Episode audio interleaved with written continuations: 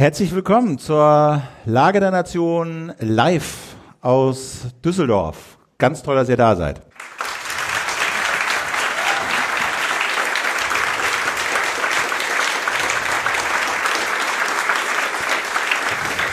Ja, die Lage der Nation, Ausgabe 101 vom 30. Mai 2018 und wie immer sind dabei Philipp Banse und Ulf Burmeier. Ja, äh, Philipp hat es gerade schon gesagt, heute aus den Räumen der Firma Zipgate in Düsseldorf. Zipgate bietet an so äh, Internettelefonie ja. ganz und was da drum herum ist.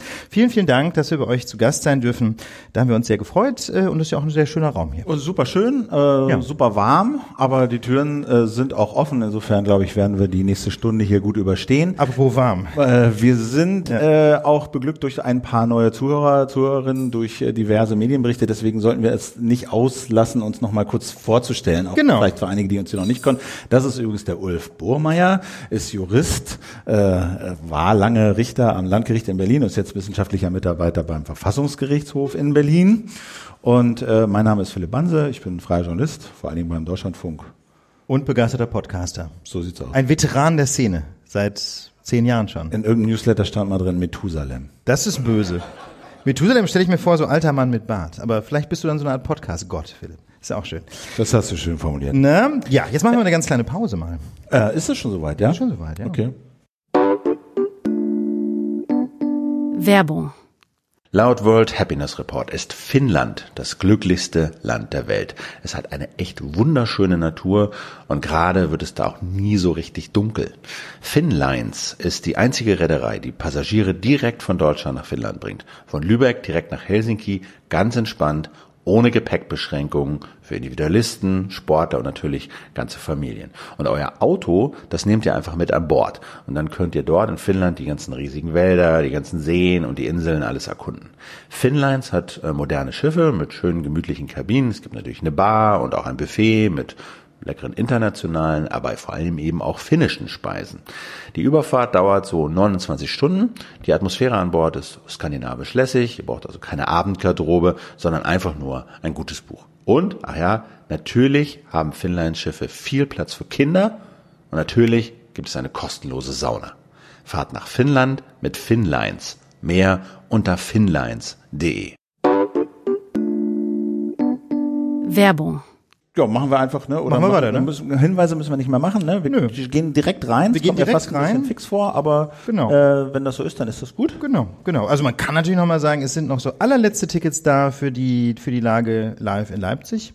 Aber ansonsten Essen springen, gibt's auch noch. Ne? Essen gibt's auch noch, also genau. Nicht Essen, aber Essen, Essen, also Essen, so. Essen, genau. Da gibt's auch noch ein paar, aber wir sind ja jetzt ähm, hier in Düsseldorf, insofern Gut, dann würde ich sagen, Philipp, springen wir nach Italien. Absolut. Ähm, das haben wir schon länger eigentlich äh, uns mal vorgenommen, weil das natürlich eine Lage ist, die sich da zuspitzt. Aber wie immer, bevor wir da versuchen, ein bisschen äh, Sinn äh, reinzubringen, müssen wir, glaube ich, erst die Fakten zusammenkehren. Ganz genau. Vor drei Monaten haben die Italiener nämlich gewählt und dabei haben die Mehrheit errungen zwei extreme Parteien, die insbesondere beide EU-feindlich bis jedenfalls EU-skeptisch sind. Zum einen die Cinque Stelle, Fünf-Sterne-Partei, 32 Prozent der Stimmen. Und die Lega, äh, heutige Lega, früher hieß sie mal Lega Nord, war früher mal eine Separatistentruppe. Eher so aus dem Norden, genau aus dem wie Norden der Name Italiens. sagt, und die fünf Sterne eher so aus dem Süden. Genau, und die Lega Nord hat eben 17 Prozent, das macht zusammen 42, 49 Prozent, also eine Mehrheit im Parlament. Haben die Italiener nicht auch so eine Art Bonussystem, dass die stärkste Fraktion nochmal irgendwie ein paar Abgeordnete oben drauf kriegt, um die Regierungsbildung zu erleichtern? Meine ich mich dunkel zu entsinnen. Jedenfalls haben die eine Mehrheit im Parlament.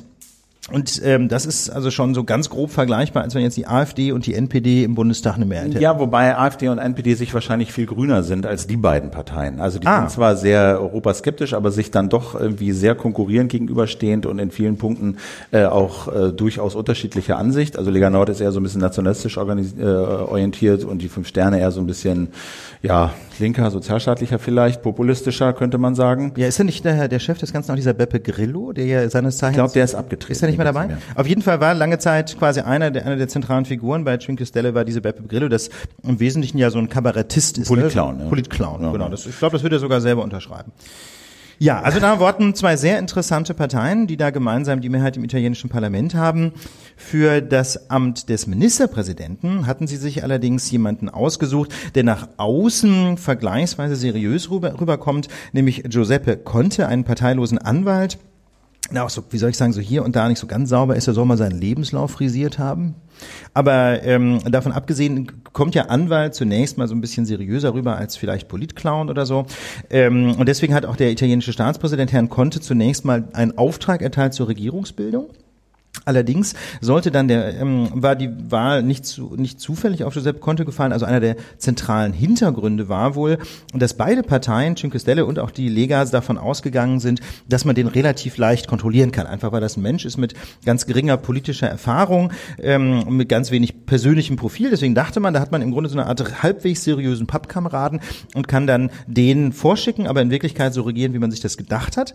Und ähm, zu dieser Agenda gehörte unter anderem, dass man als Finanzminister einen gewissen Paolo Savona vorgeschlagen hat. Das war die Idee dieser beiden Parteien.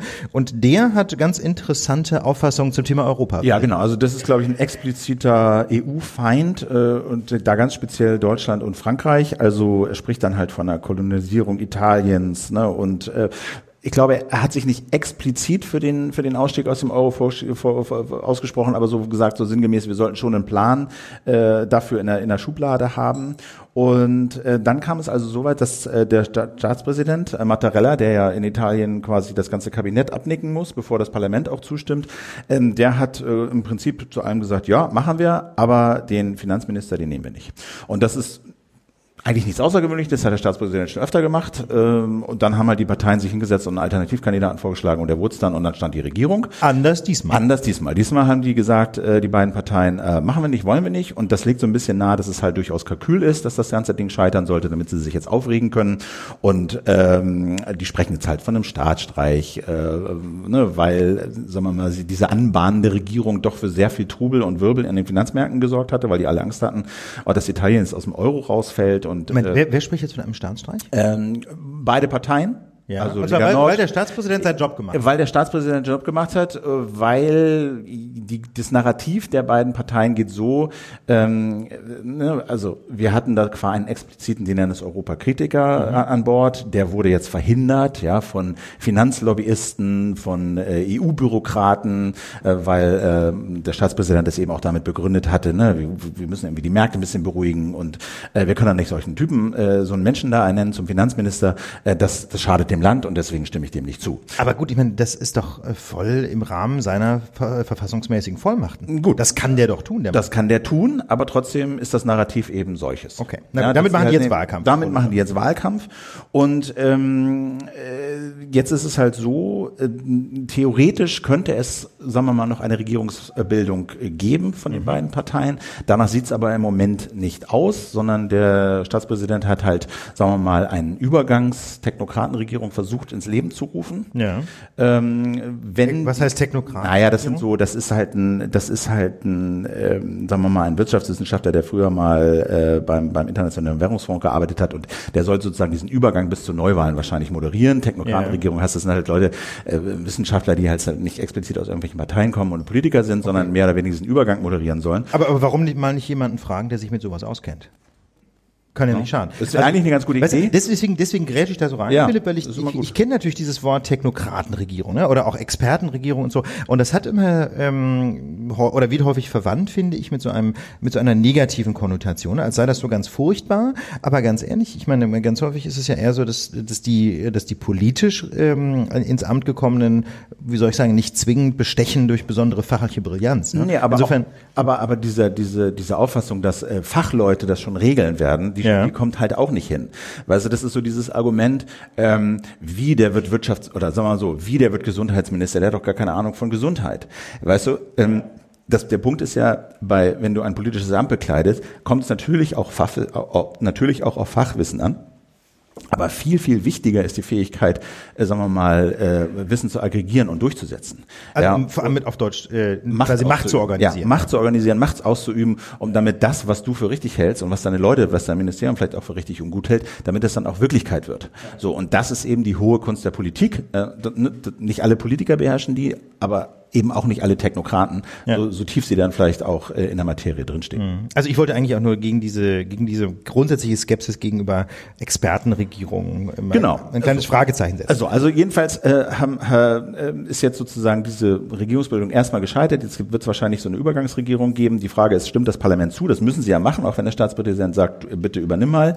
Ähm, wenn das Parlament zustimmt, was eher wahrscheinlich unwahrscheinlich ist, weil eben diese beiden besagten Parteien dort drin sitzen, dann könnte es relativ schnell Neuwahlen geben. So, ne, schon im Herbst.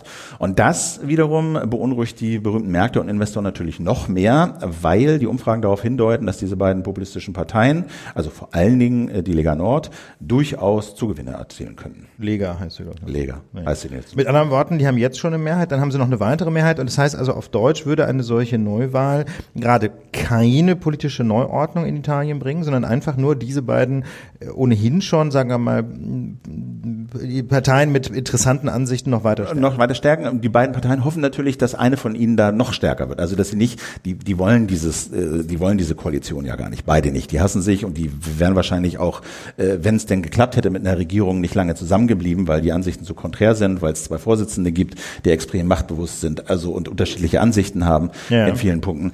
Ähm, aber äh, deswegen hoffen beide und werden auch dahingehend Wahlkampf machen, dass sie natürlich dann am Ende als die stärkste Fraktion da hervorgehen. Okay, also wenn wir angucke, Cinque Stelle mit, seinen, mit ihren 32 Prozent, haben ja vielleicht ganz gute Karten, wenn sie noch ein bisschen zulegen. Ja. Wer ist, weißt du zufällig noch, wer die drittstärkste ist? Sind die Sozialisten das oder die Demokratie die, Christiane? So? Das weiß ich nicht, aber ich glaube, es sind die Christdemokraten.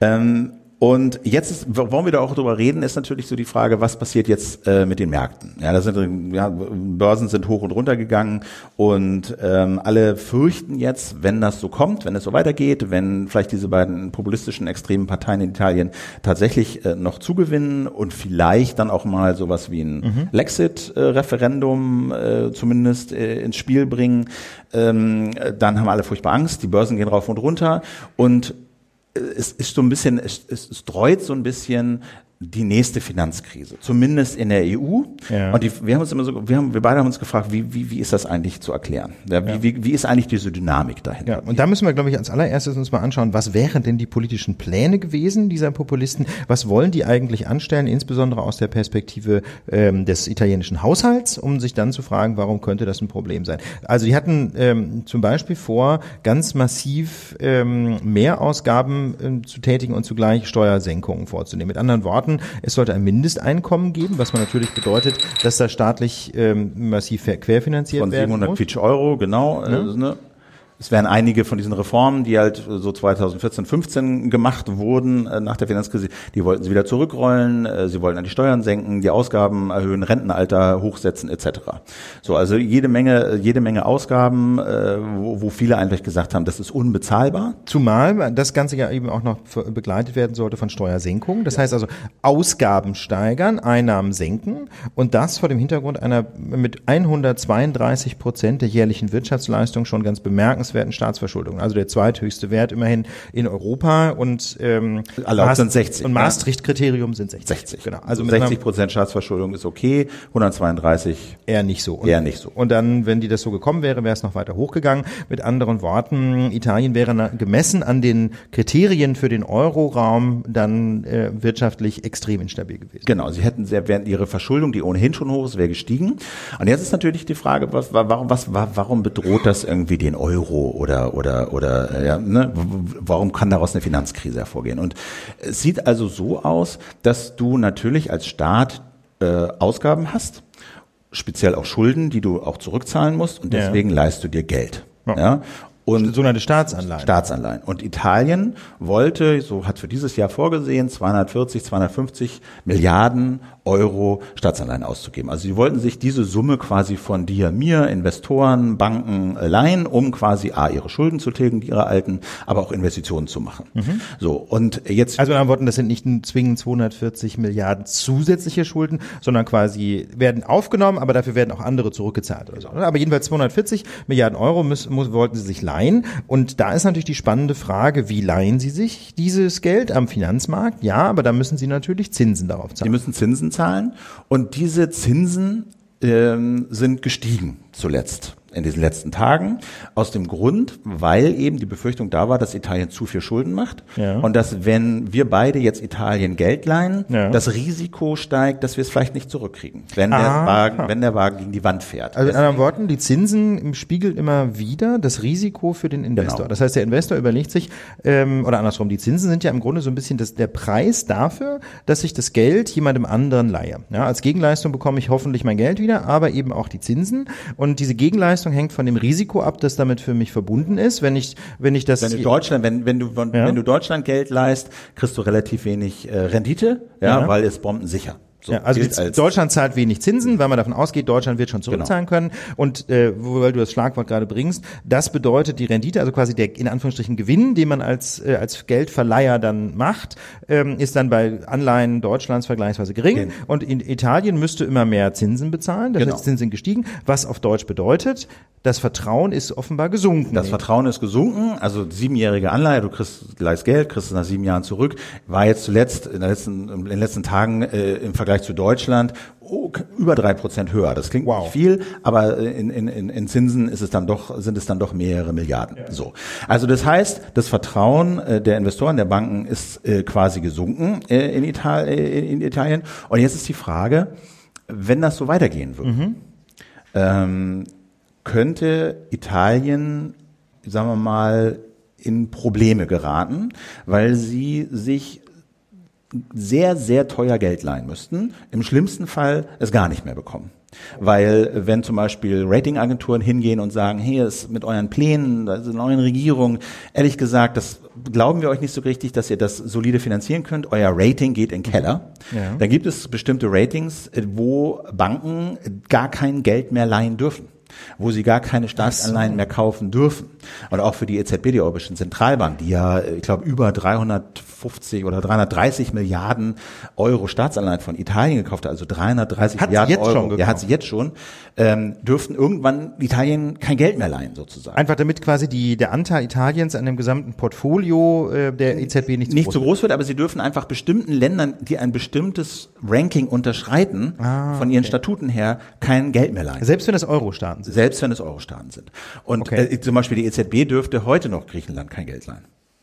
Weil Griechen, Griechenland noch zu schlecht geratet Genau. ist. Und jetzt gibt's natürlich die Frage, wir hatten das doch alles schon mal. Wir hatten Griechenland und dann gibt's doch den, äh, weißt du, den europäischen Rettungsschirm. Ja. So, das heißt, äh, europäische Staaten werfen zusammen, da sind jetzt 400 Milliarden Euro drin und ja, das ist doch eine Menge Kohle. Aber, und im Zweifel, wenn halt die Banken Italien kein Geld mehr leihen dürfen, dann kommt halt der europäische Rettungsschirm ne, und gibt es Italien Geld äh, und, Und dann sind die wenigstens wieder flüssig. dann sind die wieder flüssig. Nee, das ist, äh, das muss man vielleicht immer dazu sagen. Das ist so ein bisschen das Szenario, vor dem alle Angst haben, dass einfach in Italien irgendwann die Kasse leer ist, kein Geld mehr da ist und die sich auch keins mehr leihen können äh, und dann quasi der, der italienische Staat zusammenbricht. Das ist so das, das Gruselszenario, denn das stand ja in Griechenland mehrfach quasi vor der Tür, bis es dann eben äh, die über den ESM, diesen europäischen Stabi- Stabilitätsmechanismus, äh, dann doch noch Rettungszahlungen gegeben hat. Jetzt ist aber das Ding, ne, deswegen Italien ist too big to fail eigentlich, weil wir haben es am Anfang gesagt, die haben allein dieses Jahr 230, 240 Milliarden wollten sie aufnehmen.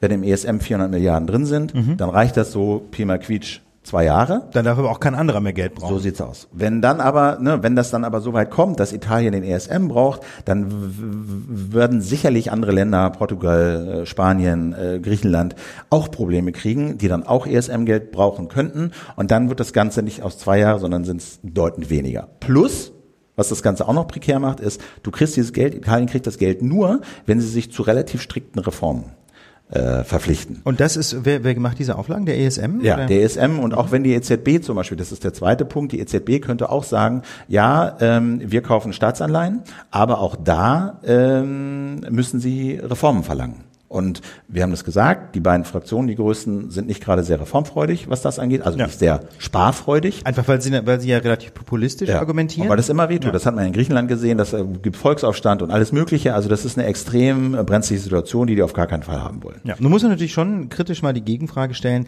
ähm, ist denn so eine strikte Haushaltsdisziplin in wirklich in jeder ökonomischen Lage eines Landes überhaupt die richtige Idee? Ne? Also es gibt ja äh, in der Volkswirtschaft ähm, quasi als Gegenmodell auch die Idee des sogenannten Deficit Spending, ne? Haben wir in Deutschland zum Beispiel auch gemacht.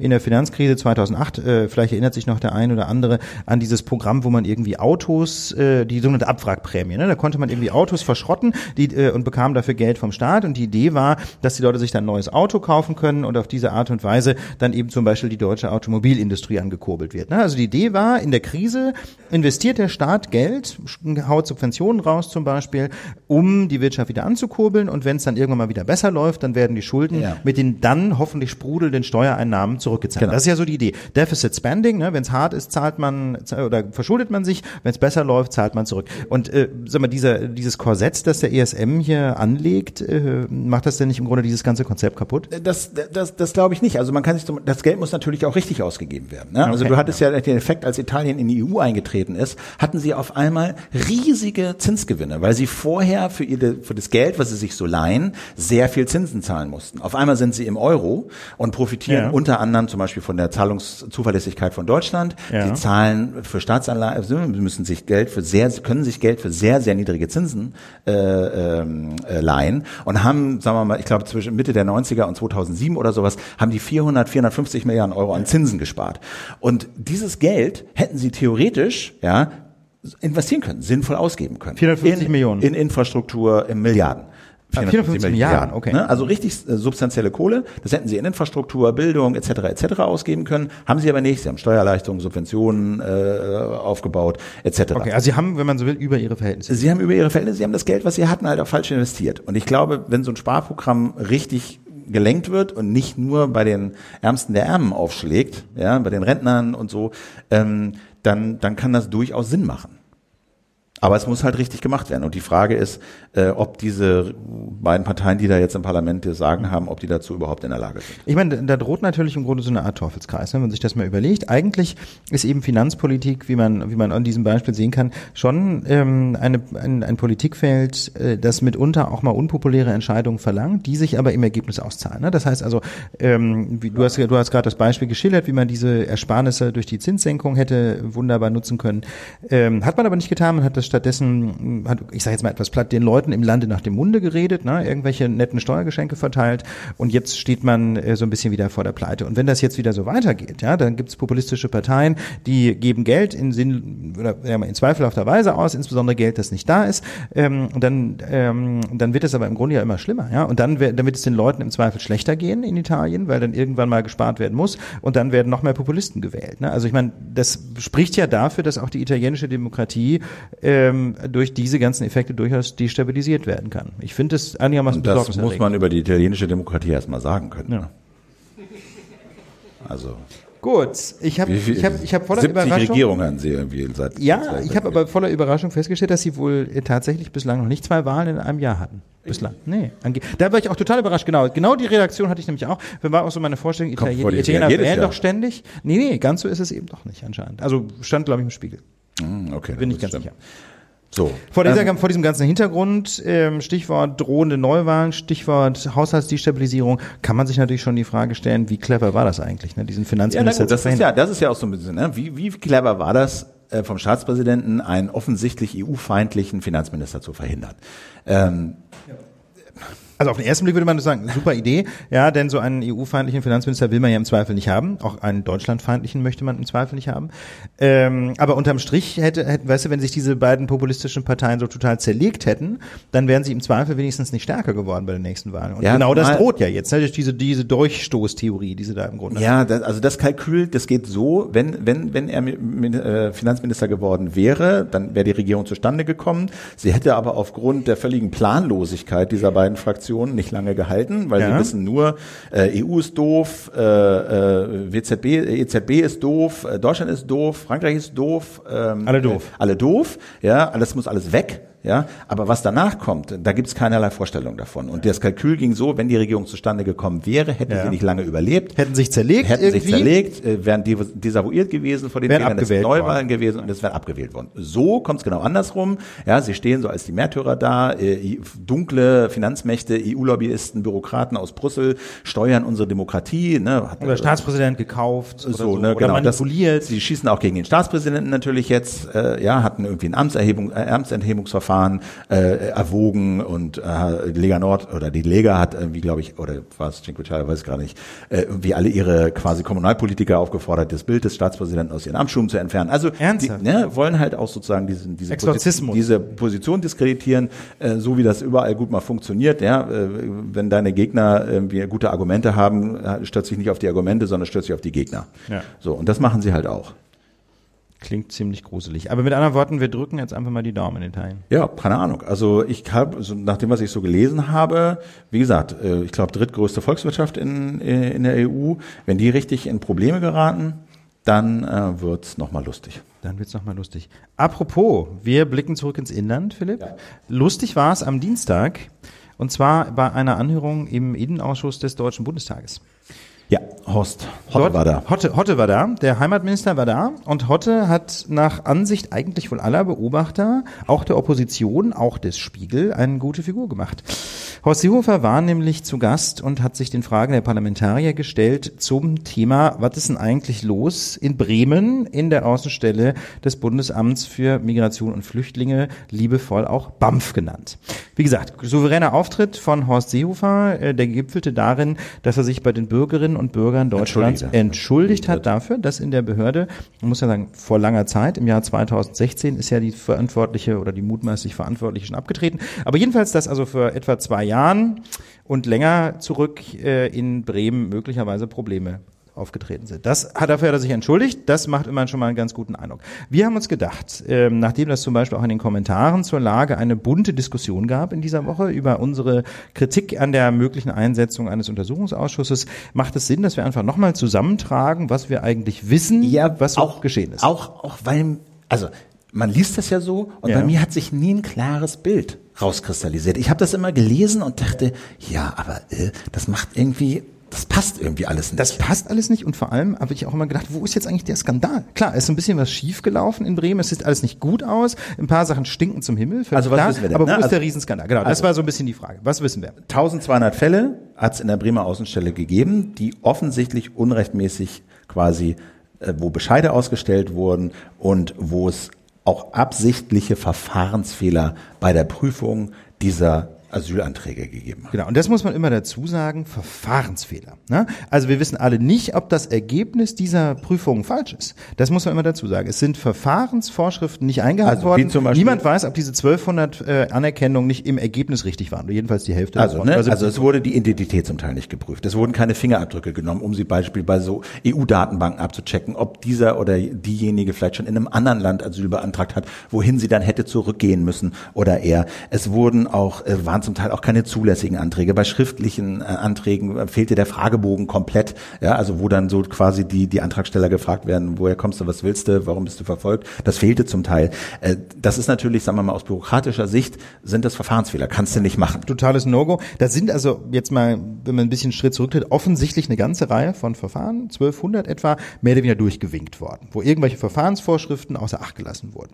So, jetzt stellt sich die Frage, Und, Ja. und es sind Leute in Bremen quasi äh, behandelt worden, wenn du so willst, die gar nicht in, für die Bremen gar nicht zuständig war, sondern sie sind in Bussen dahin gekarrt worden, weil bekannt war, dass Bremen eine besonders hohe Anerkennungsquote eigentlich hat bei allen, bei Afghanen, bei Irakern, äh, ne, Jesiden insbesondere. immer so 10, 20 Prozent über Bundesschnitt. über den ne? Bundesschnitt und Genau. deswegen haben, haben mal ein paar Anwälte da halt Fahrten hin organisiert, äh, damit die da anerkannt Wobei da muss man natürlich sagen, das ist natürlich als solches mal kein Fehler des der BAMF-Außenstelle Bremen, wenn Anwälte ihre Mandanten zu der Behörde bringen, wo sie die besten Chancen sehen. Also mal ganz ehrlich, aus Sicht der Anwälte total vernünftig, ja, dass sie natürlich versuchen, für ihre Leute das Beste rauszuholen. Und da sehe ich jetzt auch da, an diesem Punkt, das ist, deswegen ist das so wichtig, die Fakten nochmal zusammenzuklauben. Da geht alles bunt durcheinander gerade in dieser Debatte. Das ist, wenn überhaupt, ein Fehler dieser Anwälte, aber denen, finde ich, kann man das auch nicht vorwerfen. Das ist deren Job, ja, dass sie sich für ihre Mandanten einsetzen. Insofern, ja, okay, ähm, nur 100 dieser zwei- 1200 problematischen Fälle betreffen Menschen, die eigentlich in Bremen lebten. Klar. So. Also das ist sozusagen relativ unstrittig, dass es diese Verfahrensfehler gegeben hat, dass diese Anträge nicht so behandelt wurden, wie es eigentlich vorgeschrieben war, und zwar absichtlich und mit Vorsatz. Genau. So. Was wir auch wissen, wie das Ganze jetzt eigentlich hochgekocht ist, da gab es nämlich zwei Abschiebungen, äh, die eigentlich auf niedersächsischem Territorium stattfinden sollten. Und die hat dann ähm, das BAMF Bremen ganz kurzfristig gestoppt. Und das fand der wiederum der niedersächsische Innenminister namens Boris Pistorius von der SPD doof und hat einen Brief geschrieben, in dem er sich äh, in beim BAMF-Bund beschwert hat über die äh, Bremer. Bremer Außenstelle. Genau. So. Und daraufhin ist das Ganze so ein bisschen ins Rollen Genau, daraufhin hat sozusagen die BAMF Ermittlungen angestellt und auch Strafanzeige gestellt. Genau. Und jetzt gibt es also, und das ist der zweite Teil, es gibt diese strafrechtlichen Ermittlungen der Staatsanwaltschaft in Bremen gegen sechs Leute.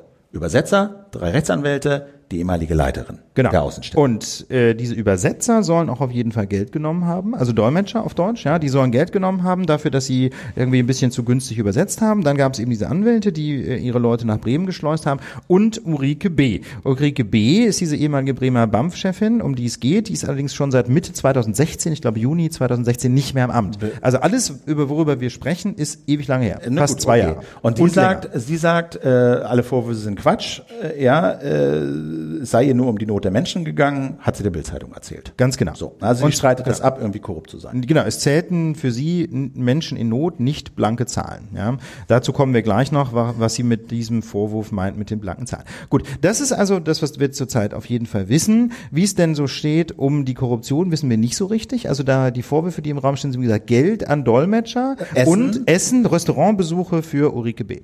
Das ist wohl, das ist der Vorwurf.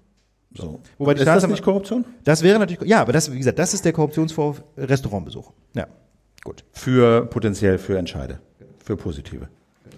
So. Was wir nicht wissen, und das ist auch eine ganze Menge, wir wissen zum Beispiel nicht, ob die BAMF-Zentrale engagiert aufgeklärt oder doch vertuscht hat. Josefa Schmidt, das ist eben die Nachfolgerin von Ulrike B., sagt, ja, es ist vertuscht worden. Horst Seehofer sagt, es ist nicht vertuscht worden. Wobei, und das betrifft ja vor allem auch die Zeit, bevor er überhaupt im Amt war. Also er sagt, ähm, er, ich, er sagt, ich selber habe nicht vertuscht, aber auch unter meinem Vorgänger ist nicht vertuscht worden. Wie gesagt, was wir auch nicht sicher wissen ist, gab es Korruption? Könnte sein. Staatsanwaltschaft ermittelt, kann aber auch sein, sein, dass, wie Ulrike B. sagt, Mitleid das Motiv war. Also, ne, und Spiegel schreibt, Antragstelle hätten 1000 Euro an Rechtsanwalt bezahlt und wenige Monate später Flüchtlingsschutz erhalten. Genau. Kann es auch das normale Anwaltshonorar gewesen sein. Also, das Oder ein teures Busticket was auch immer, ne? Also das ist genau der, das ist genau das Ding. Je länger man sich diese diese diese ganze ähm, Faktensituation so mal genauer anschaut, äh, desto unklarer wird das Ganze und vor allem desto weniger klar sind sind die Dinge, die falsch gelaufen sind. Eindeutig sind eigentlich nur 1200 Asylverfahren, die nicht nach den Regeln abgelaufen sind. Aber wie gesagt, ob die Bescheide wirklich im Ergebnis falsch sind, wissen wir auch und noch nicht. Es gibt, das ist auch bei der bei der bei der Befragung von Seehofer, glaube ich, rausgekommen. Es gibt durchaus Anzeichen, dass auch in anderen Außenstellen des BAMF es Unregelmäßigkeiten gegeben hat, aber es gibt keine Anzeichen dafür, dass die vorsätzlich passiert sind. Genau, also mit anderen Worten, Fehler sind generell Nein, passiert. passiert. Und da ist zum Beispiel sehr interessant, dass man mal einmal einen Blick wirft darauf, was eigentlich der Personalrat sagt. Also die Personalvertretung der BAMF-Mitarbeiterinnen und Mitarbeiter. Und die sagen, wir haben vor einigen Jahren einen neuen BAMF-Chef bekommen, der ist inzwischen auch nicht mehr im Amt. Der ist so 2015, äh, meine ich, war es, so quasi als Feuerwehrmann gerufen worden. Der hatte vorher nämlich eine ganze Weile mal die Bundesanstalt für Arbeit geleitet, also quasi die oberste Hartz-IV-Behörde und ähm, und hat da aufgeräumt. Ja, das war jedenfalls sein Ruf. Und dann wurde Herr Weise gerufen und dann sollte auch das BAMF auf Vordermann bringen. Und der Personalrat sagt jetzt, unter Herrn Weise war mit einmal nicht mehr die Qualität der der Asylverfahren gefragt, sondern Quantität. Mit anderen anderen Worten irgendwie entscheiden. Ähm, Hauptsache, das Ding ist schnell vom Tisch. Und da sagt der Personalrat, diese, Masch diese Maxime gilt BAMF-weit, jetzt nicht nur in Bremen, sondern BAMF-weit bis heute. Auch unter der Nachfolgerin von Herrn Weise, der heutigen Amtschefin Anna Frau Kort, sagt der Personalrat. Äh, Herr Weise verteidigt seine damalige Amtsführung damit, dass er sagt, es hat halt damals ganz viele neue Mitarbeiter gegeben beim BAMF. Ja, die Behörde musste aufgestockt werden, weil so viele Geflüchtete kamen. Und äh, da sagt Herr Weise, Oton jetzt, dass es durch viele neue Mitarbeitende auch zu Fehlern kommen kann, war klar, aber im Rahmen der Risikoabwägung das kleinere Übel. Ja, und da ist interessant, das macht irgendwie Sinn, ja. nur das genau haben die Parteien alle damals abgestritten. Genau. dass es genau diese Risikoabwägung gibt. Die haben immer gesagt, nein, wir expandieren Qualität, das alles genau. super, alles super, alle Qualität stimmt. und wir bilden die alle aus und genau. äh, die Prüfung ist auch qualitativ hochwertig und keine Gefahr und alles super und alles tippitoppi. Und nun sagt er, naja, wir hatten eine Risikoabwägung und da, wo gehobelt wird, verliert Späne. Mit anderen Worten, da können die Verfahren schon mal so ein bisschen auf der Strecke bleiben. Wie gesagt, also BAMF weit kann man drüber streiten, ob die Qualität noch so stimmt bei den Asylentscheidungen, wobei Bremen sicherlich qualitätsmäßig eher nach unten ausschlägt. Und du hast es eben schon gesagt, Philipp, da steht ja auch die, der Vorwurf im Raum, da seien quasi die, die Verfahren absichtlich nicht nach den Regeln betrieben worden. Auf der anderen Seite muss man natürlich sagen, das ist natürlich, wie soll ich sagen, ist so ein Kontinuum, ja. Also wenn ich jetzt ein Asylverfahren mit Vollgas betreibe, dann muss ich, also schneller als es eigentlich geht, wenn ich es alles genau nach den Vorschriften mache, dann muss ich ja irgendwelche Vorschriften brechen. Klar, die Bremer Verstöße gegen die formalen Vorschriften waren wohl besonders krass, ähm, aber ja, also die Frage ist jetzt so ein bisschen, ich finde auch, dass es da noch viel aufzuklären gibt. Ja, ja insbesondere, also die staatsanwaltschaftliche Ermittlungen werden viel über das Motiv sagen der Betroffenen. Wo haben sie Geld bekommen? Haben sie deshalb so bezahlt? Finde ich dann, wenn dem so sei, dann müssen sie halt belangt werden. Äh, es gibt halt äh, diese organisatorische Frage, gibt es zu viel Druck und zu viel äh, Zahlendruck im BAMF? Ja? Sind die Leute zu schlecht ausgebildet? Gibt es Leute, die dann auf Zeit irgendwie jetzt einarbeitet wurden, dann ist der Zeitvertrag zu Ende, dann werden jetzt neue Leute einarbeitet. Also ob sozusagen dieses ganze Ding neu gemacht wird. Und es muss geklärt werden, wann wer was wusste und mhm. wer da was vertuscht hat. Und Horst Seehofer, um da wieder den Bogen zum Anfang zu spannen, ist natürlich jetzt auch deshalb so gut gelaunt, äh, weil, äh, weil er natürlich ganz genau weiß, wie er diese Sache nutzt. Ganz genau. Ja, er war immer gegen die Flüchtlingspolitik von Angela Merkel. Ganz genau. Ähm, er hat das nie toll gefunden, was das BAMF da macht. Ähm, Jetzt äh, hat er sein Konzept als Innenminister mit diesen Ankerzentren, äh, das er seit lange äh, propagiert und sagt jetzt, na, ich habe I told you so, ja, das ja. ganze System ist kaputt. Ähm, wir brauchen Ankerzentren, also so zentrale Lager, mehr oder weniger, äh, wo, wo halt die Leute sofort überprüft werden und eventuell auch sofort wieder nach Hause fahren müssen. Er will, dass halt die Abschiebungen schneller organisiert werden, wie er das mit den Drittstaaten machen will, bleibt offen. Er will halt die Maghreb-Staaten zu sicheren Drittstaaten erklären, äh, damit das da äh, einfacher geht. Ähm, all diese ganzen Punkte, die bringt er natürlich jetzt vor, ja, und äh, sehr gut gelaunt, weil er wohl wissend, ähm, dass er damals nicht im Amt war ja, genau. dass, die Diskussion dass die Union seit 13 Jahren irgendwie das Innenministerium hatte, das ist ihm egal als CSUler. Äh, und äh, deswegen, ähm, ja, wenn er, kann er jetzt gut gelaunt den Aufklärer geben und er kann auch gut gelaunt einen Untersuchungsausschuss fordern. Weil das Tut natürlich, er aber nicht. Doch, er hat gesagt, würde er begrüßen. Würde er begrüßen, ja. aber, aber bislang ist die Unionsforderung aber das noch nicht zu befordern. Äh, genau, das ist ja, das ist ja auch die Unionsfraktion. Äh, er ist ja äh, CSU-Innenminister, das hat ja, ne, hat das ist ja zum Teil auch sehr weit voneinander entfernt. Ja, er hat das begrüßt. Er, jedenfalls, er sagt, ich glaube, er hat sich, er hat sich der geäußert, er ist wäre okay. Wär aber er hat es nicht gefordert. Na, er hat es nicht gefordert, hätte er es nicht, aber er würde es begrüßen. Äh, die Grünen zum Beispiel sagen, wollen wir nicht, äh, weil das natürlich ewig dauern würde. Ja, der müssten jetzt äh, sich die Koalition berappeln. Dann müssten sie vereinbaren, wo, was soll eigentlich Gegenstand sein. Ja, die Grünen wollen die Bremer Verhältnisse untersuchen. Die AfD will die ganze Flüchtlingspolitik von Merkel seit 1890 untersuchen. Äh, und äh, bis die sich da auf irgendeinen Untersuchungsauftrag für diesen Untersuchungsausschuss gearbeitet, eingeeinigt haben, dann sind es irgendwie drei Monate rum. Ja. Dann kriegen sie die Akten. Das dauert dann Monate, dann zwei, drei Monate. Dann müssen sie die lesen. Also bis das Ding überhaupt die Arbeit aufnimmt, mhm. ist ein halbes Jahr rum. Ja, und da muss man natürlich mal sehen. Wir haben jetzt zunächst mal den Ausgangspunkt 1200 Bescheide aus Bremen, die zu positiv sind. Da müsste man ja zumindest mal die, diese Verwaltungsverfahren jetzt mal nach den Regeln ablaufen lassen ja. und diese Bescheide einfach mal prüfen. Machen sie. Wie viele davon eigentlich falsch sind. Ja, aber das dauert natürlich auch. Und dann ist natürlich auch so, dass die Linke jetzt sagt, also wenn wir hier schon anfangen mit dem Untersuchungsausschuss, dann möchten wir nicht nur über die 1200 zu positiven Bescheide reden, sondern über die mindestens 30.000 äh, Bescheide, wo die Leute vor den Verwaltungsgerichten nämlich gewonnen haben, nachdem ihre Bescheide negativ waren. Und da haben wir dann mit einmal 30.000 Verfahren, die jedenfalls vom Ergebnis her falsch gelaufen sind. Und da sagen die Linken, ja, da müssen wir natürlich auch mal ganz genau hingucken, wie denn das sein kann, dass das BAMF Leute quasi in den Tod schickt. Jetzt mal etwas polemisch formuliert. Ja, ja also mit anderen Worten, ähm, das, der, ist, das, das kocht so richtig hoch. Das ist ein ganz schönes Gerangel. Ja, das, das, kocht, das kocht so richtig hoch. Und äh, man kann sich denn äh, bei dieser ganzen Situation auch dann nochmal die Frage stellen, äh, was das politisch bewirkt, ja, wenn dann eben so lange darüber gesprochen wird, äh, was da möglicherweise schiefläuft beim BAMF, zumal man ja sagen muss, und da kommen wir, das zitieren wir jetzt im Grunde eine Deutschlandfunkjournalistin, Gudula Geuter, die da aktuell einen Kommentar dazu geschrieben hat, die, die so sehr unter dem Eindruck noch schreibt von dieser Anhörung im Bundestag, im Innenausschuss, ne, die sagt, das ist alles schon schlimm, ja, was da verfahrensmäßig in Bremen gelaufen ist, ziemlich, äh, ziemlich abenteuerlich, aber man muss halt bei dem Ganzen auch sehen, es ist ein Ausnahmefall. Ja, es ist also, es ist überall war das BAMF unter Vollstress, überall sind die Verfahren eher schlampig geführt worden, aber so krass wie in Bremen war es sonst halt nirgendwo. Und ähm, sie hat, sie sagt jetzt, sie weiß nicht so richtig, ob jetzt ein Untersuchungsausschuss das richtige richtige Mittel ist. Aber ich muss ganz ehrlich sagen, aus meiner Sicht nach wie vor nicht. Ich sehe vor allem ähm, den ganz großen politischen äh, Fallout, den, quasi das ganz große politische Risiko, wenn jetzt ein, zwei, drei Jahre wieder darüber diskutiert wird, was vor zwei Jahren und noch früher beim BAMF alles schiefgelaufen ist. Das ist zum einen so ein Blick zurück, ähm, wo man sich fragen kann, was können wir daraus noch für die heutige Lage lernen? Ja, dass das BAMF heute noch schlecht entscheidet, sagt, soweit ich das bislang überblicke, nämlich niemand. Es geht um die geht um alte Bescheide und ähm, und außerdem äh, entsteht dann wieder dieses merkwürdige Narrativ, ähm, diese ganzen Flüchtlinge sind ohne alle illegal.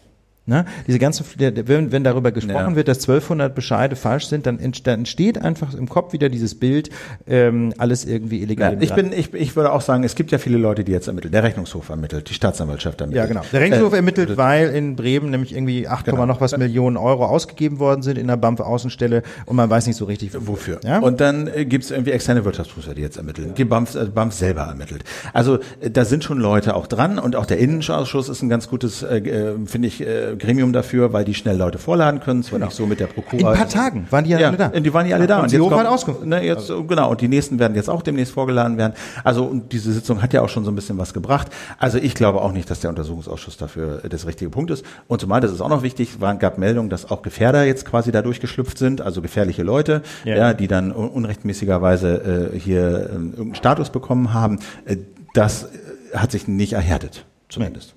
Gut. ja, wir wissen es ja einfach nicht. Ne? Wir müssen uns jetzt halt diese 1200 Leute in Bremen angucken und dann schauen wir mal. Also ich denke auch, äh, ich denke auch, dass ein Untersuchungsausschuss da nicht das richtige Mittel wäre. Wie gesagt, das heißt nicht, dass man nicht aufklären soll. Ganz im Gegenteil. Wie, nur aus meiner Sicht jedenfalls sind da die richtigen Leute schon dran. Staatsanwaltschaft, Rechnungshof und natürlich das BAMF, ja, also andere BAMF-Leute, die jetzt diese ganzen externe Wirtschaftsprüfer äh, auch. Genau. Ne? Also sind also schon Leute dran und lass die doch erstmal machen und dann schauen wir doch mal, was das Ergebnis ist, zum Beispiel bei diesen 1200 Bescheiden, wie viele davon wirklich überhaupt aufgehoben werden müssen. Ja, also es geht ja größtenteils um Jesiden, ja, diese Ulrike B. hat irgendwie ein Herz für Jesiden, warum auch immer.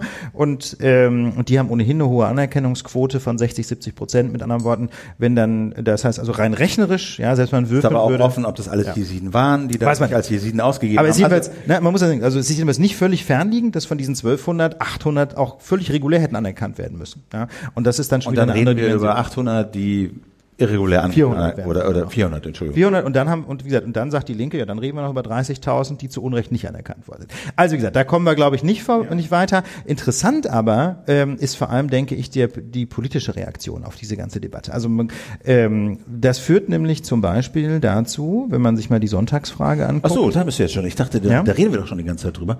Nee nee, nee ähm, über die Sonntagsfrage reden wir noch nicht ähm, ich, oder Philipp nee die Sonntagsfrage hatten wir jetzt noch nicht Ach so weil du das Wort Sonntagsfrage gerade ja? mitgenommen hast ich gleich ein neues Kapitel gesetzt. Ja, super, super, super.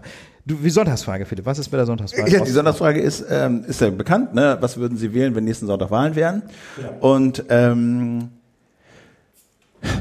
viele sind es nicht mehr, die die SPD wählen. Das muss man deutlich sagen. Also es waren noch nie wirklich richtig mega viele. Seit Gerd, komm. Aber 1998, damals, jetzt kommt mal Opa erzählt vom Krieg. Aber, ja, aber damals, ähm, damals, damals war die Welt noch in Ordnung. Äh, also, also ich sag mal so, die AfD kommt auf 15,2. Oh. Und die SPD kommt auf 16,6. Ups, und was ist die statistische Schwankungsbreite dieser Umfrage, Philipp? Ähm, vermutlich 1,4 äh, Prozent. Schluck. Ja, mit anderen Worten, man muss leider, muss es so deutlich sagen, innerhalb der statistischen Schwankungsbreite sind SPD und AfD quasi gleich auf, noch nicht ganz, aber genau. ne, so quasi. Und was macht die SPD-Spitze? Die wollte sich ja erneuern, die wollte die Partei erneuern. Äh, sie wollte. Äh, das ist auch Wiedervorlage, habe ich gehört. Ach so. La, Lars, Lars Klingbeil hat draufgeschrieben, Wiedervorlage 1.1.2020 und seitdem ist das irgendwie in der Registratur und nein, das ist natürlich böse Polemik. Also ich vertraue darauf, gut, dass, er, ich meine, Lars da irgendwas macht. Ich aber gut, aber, aber, aber führende Parteifunktionäre, weißt du, die gehen dann doch bei sowas, wenn sowas äh, wie diese Diskussion beim BAMF auftritt, wenn die AfD zur großen Demo in Berlin aufruft, äh, ja und sich 25.000 Leute versammeln, um gegen die AfD zu demonstrieren und eben wie fünfmal so viel, äh, sagen wir, Menschen dort versammeln wie die AfD, die dann zum Teil den Leuten ja auch noch Geld gezahlt hat, damit die da hinkommen. Muss ne? ich mir überlegen, ja, ja. Ähm, und ähm, dann stellt sich also Andrea Nahles hin und dann macht sie klassischerweise ein Interview. Das ist eigentlich immer eine gute Idee. Ja, um lass, lass, bevor, bevor, lass uns kurz die Frage stellen, was könnte man denn jetzt machen in dieser Situation? Man könnte sich ja vorstellen, weißt du, um das so ein bisschen, diesen Kontrast, ich bin jetzt bei der, der dramaturgisch du, du ein Dramaturg, okay. Wir versuchen das mal zu inszenieren. Was könnte man ja. jetzt machen? Also aus Sicht der SPD läuft das jetzt nicht so richtig toll. Ne? Also große Medien, große Medienlage, irgendwie BAMF-Skandal, Ausländer sind schon wieder großes Thema Thema. Das ist jetzt vielleicht nicht so das, das totale Heimspiel für die SPD. Was könnte man, und, und für die AfD läuft es, läuft es, läuft es erwartbar gut, ja, bei diesem Thema, wenn das so die Medien ähm, dominiert. Was könnte man denn da machen als SPD? Na, man könnte inhaltliche Vorschläge machen. Man könnte die, diesen BAMF-Skandal so einsortieren, äh, wie wir das gemacht haben. So ein bisschen cool. So nach dem Motto, ja, aufklären, aber bleiben wir mal locker. Das zum Beispiel könnte man machen. Oder man könnte zum Beispiel natürlich auch überlegen, ob man Themen setzt. Ja, also eigene Themen. Dass man einfach ein Thema dagegen setzt, damit nicht die ganze Zeit von diesem, ich sag mal, von diesem Spartenthema Ausländer die Rede ist. Oder, oder Migration. Oder Spartenthema AfD. Oder Spartenthema AfD. Ja, man könnte ja einfach mal sich, so, könnte man alles mal machen. Ideen der AfD inhaltlich entgegentreten, andere Ideen. Was macht Andrea Nahles? Jetzt wird's spannend. Gibt ein Interview. Gibt ein Interview. In der Potsdamer Neuesten Nachrichten? Nee, Passau. Passau, ah, Neue Passau, Presse. PNP. PNP, Passau Neue Presse. Passau Neue Presse und sagt, wir können nicht jeden aufnehmen. Das ist in so vielen Ebenen Quatsch. Also der Sache nach stimmt natürlich. Wir können nicht alle Menschen dieser Welt aufnehmen. Aber, zei aber zeig mir den oder die, die behauptet hat und gefordert hat, wir wollen jeden aufnehmen, der nach Oder? Das hat, das hat, Hat niemand der, der gefordert. krasseste Migrantenkuschler von Pro Asyl hat das noch nicht gefordert, dass wir alle Menschen dieser Welt aufnehmen sollen. So. Und indem sie sich hinstellt und so tut, als wäre das quasi Mainstream, das zu fordern. Oder? Ja.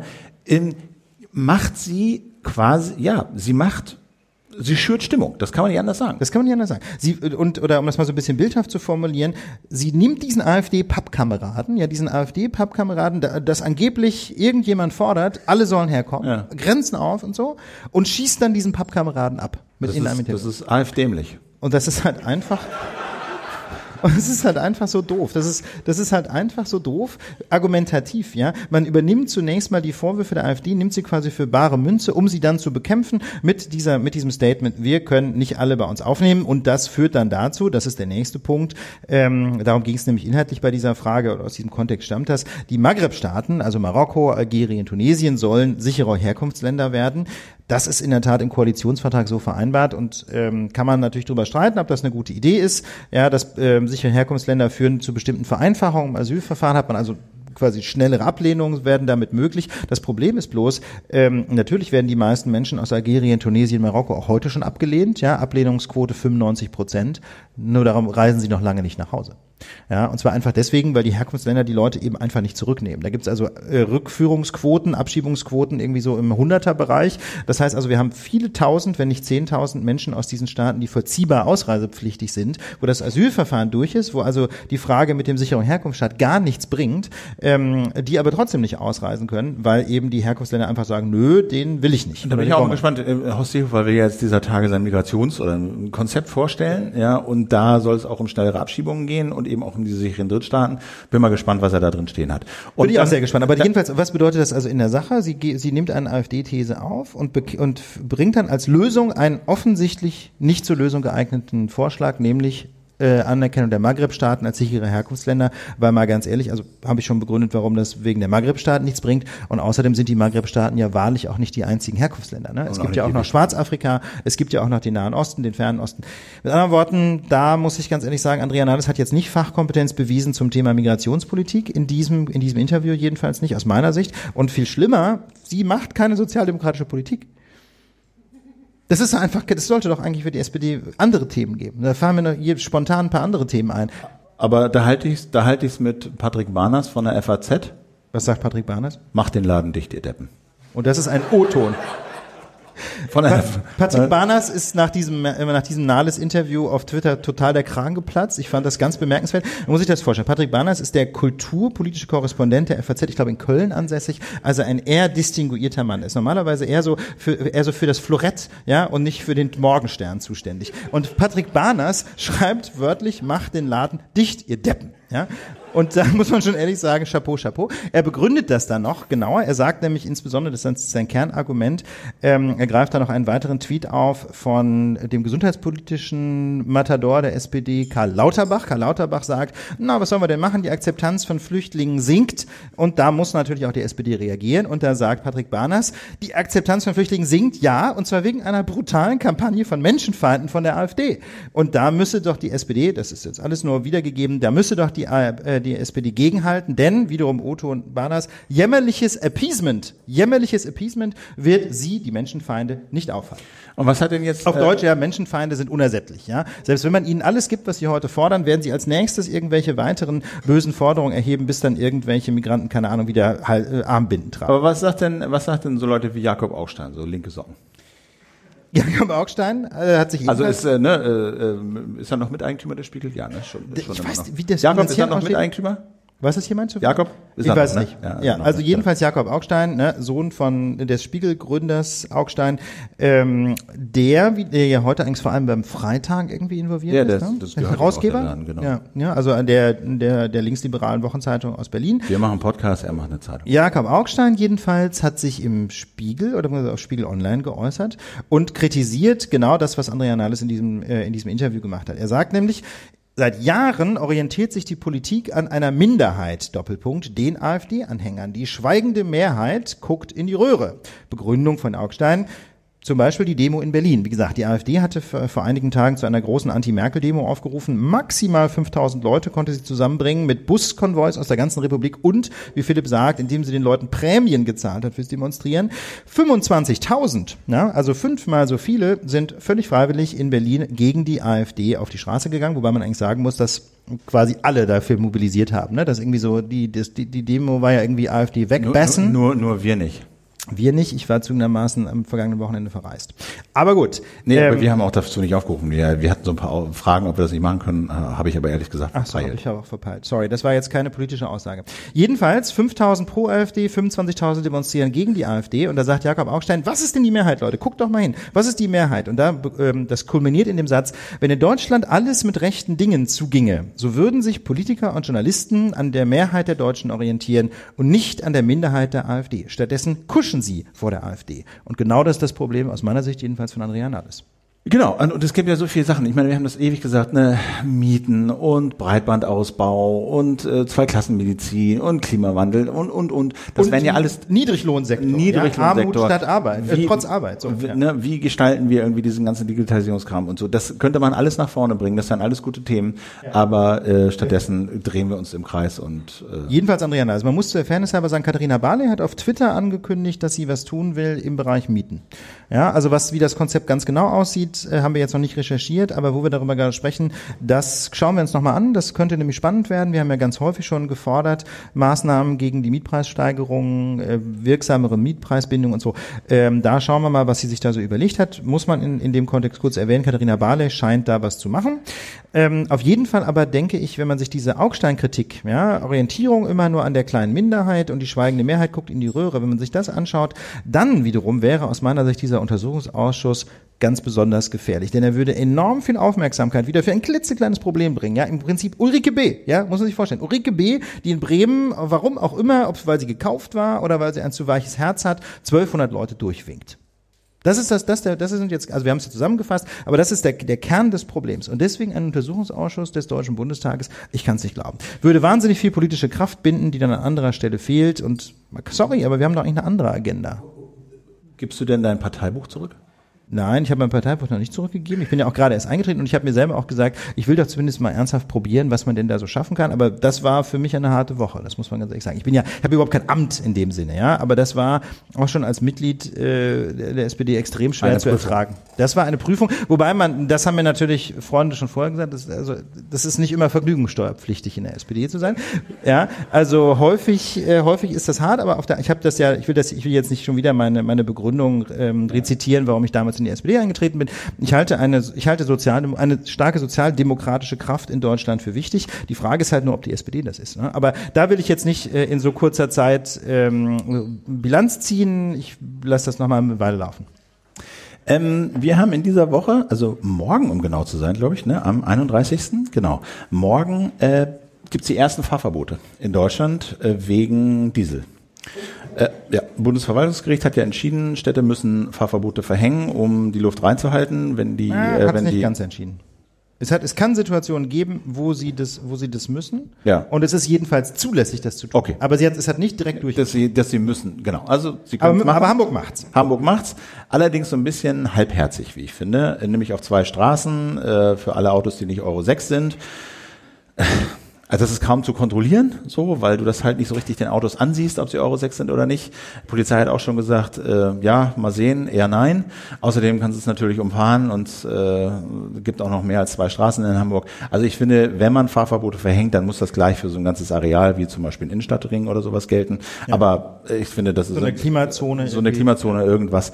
Ähm, sind wir gespannt, was das für Erfahrungen bringt. Andere Städte werden aber, denke ich, folgen. Also würdest du sagen, das Hamburger Modell ist jetzt kein Modell für andere Städte und insbesondere ist es wahrscheinlich eher symbolisch, oder? Ich, also, ich, ich, ich glaube ja. Also ich, ich hoffe nicht, dass andere Städte diesen Weg auch gehen und nur ein paar Straßen sperren, äh, weil man die halt leicht umfahren kann und weil es schwer zu kontrollieren ist und weil es dieses ganze Prinzip desavouiert, indem du das halt ignorierst. Ja, aber ignorieren kannst.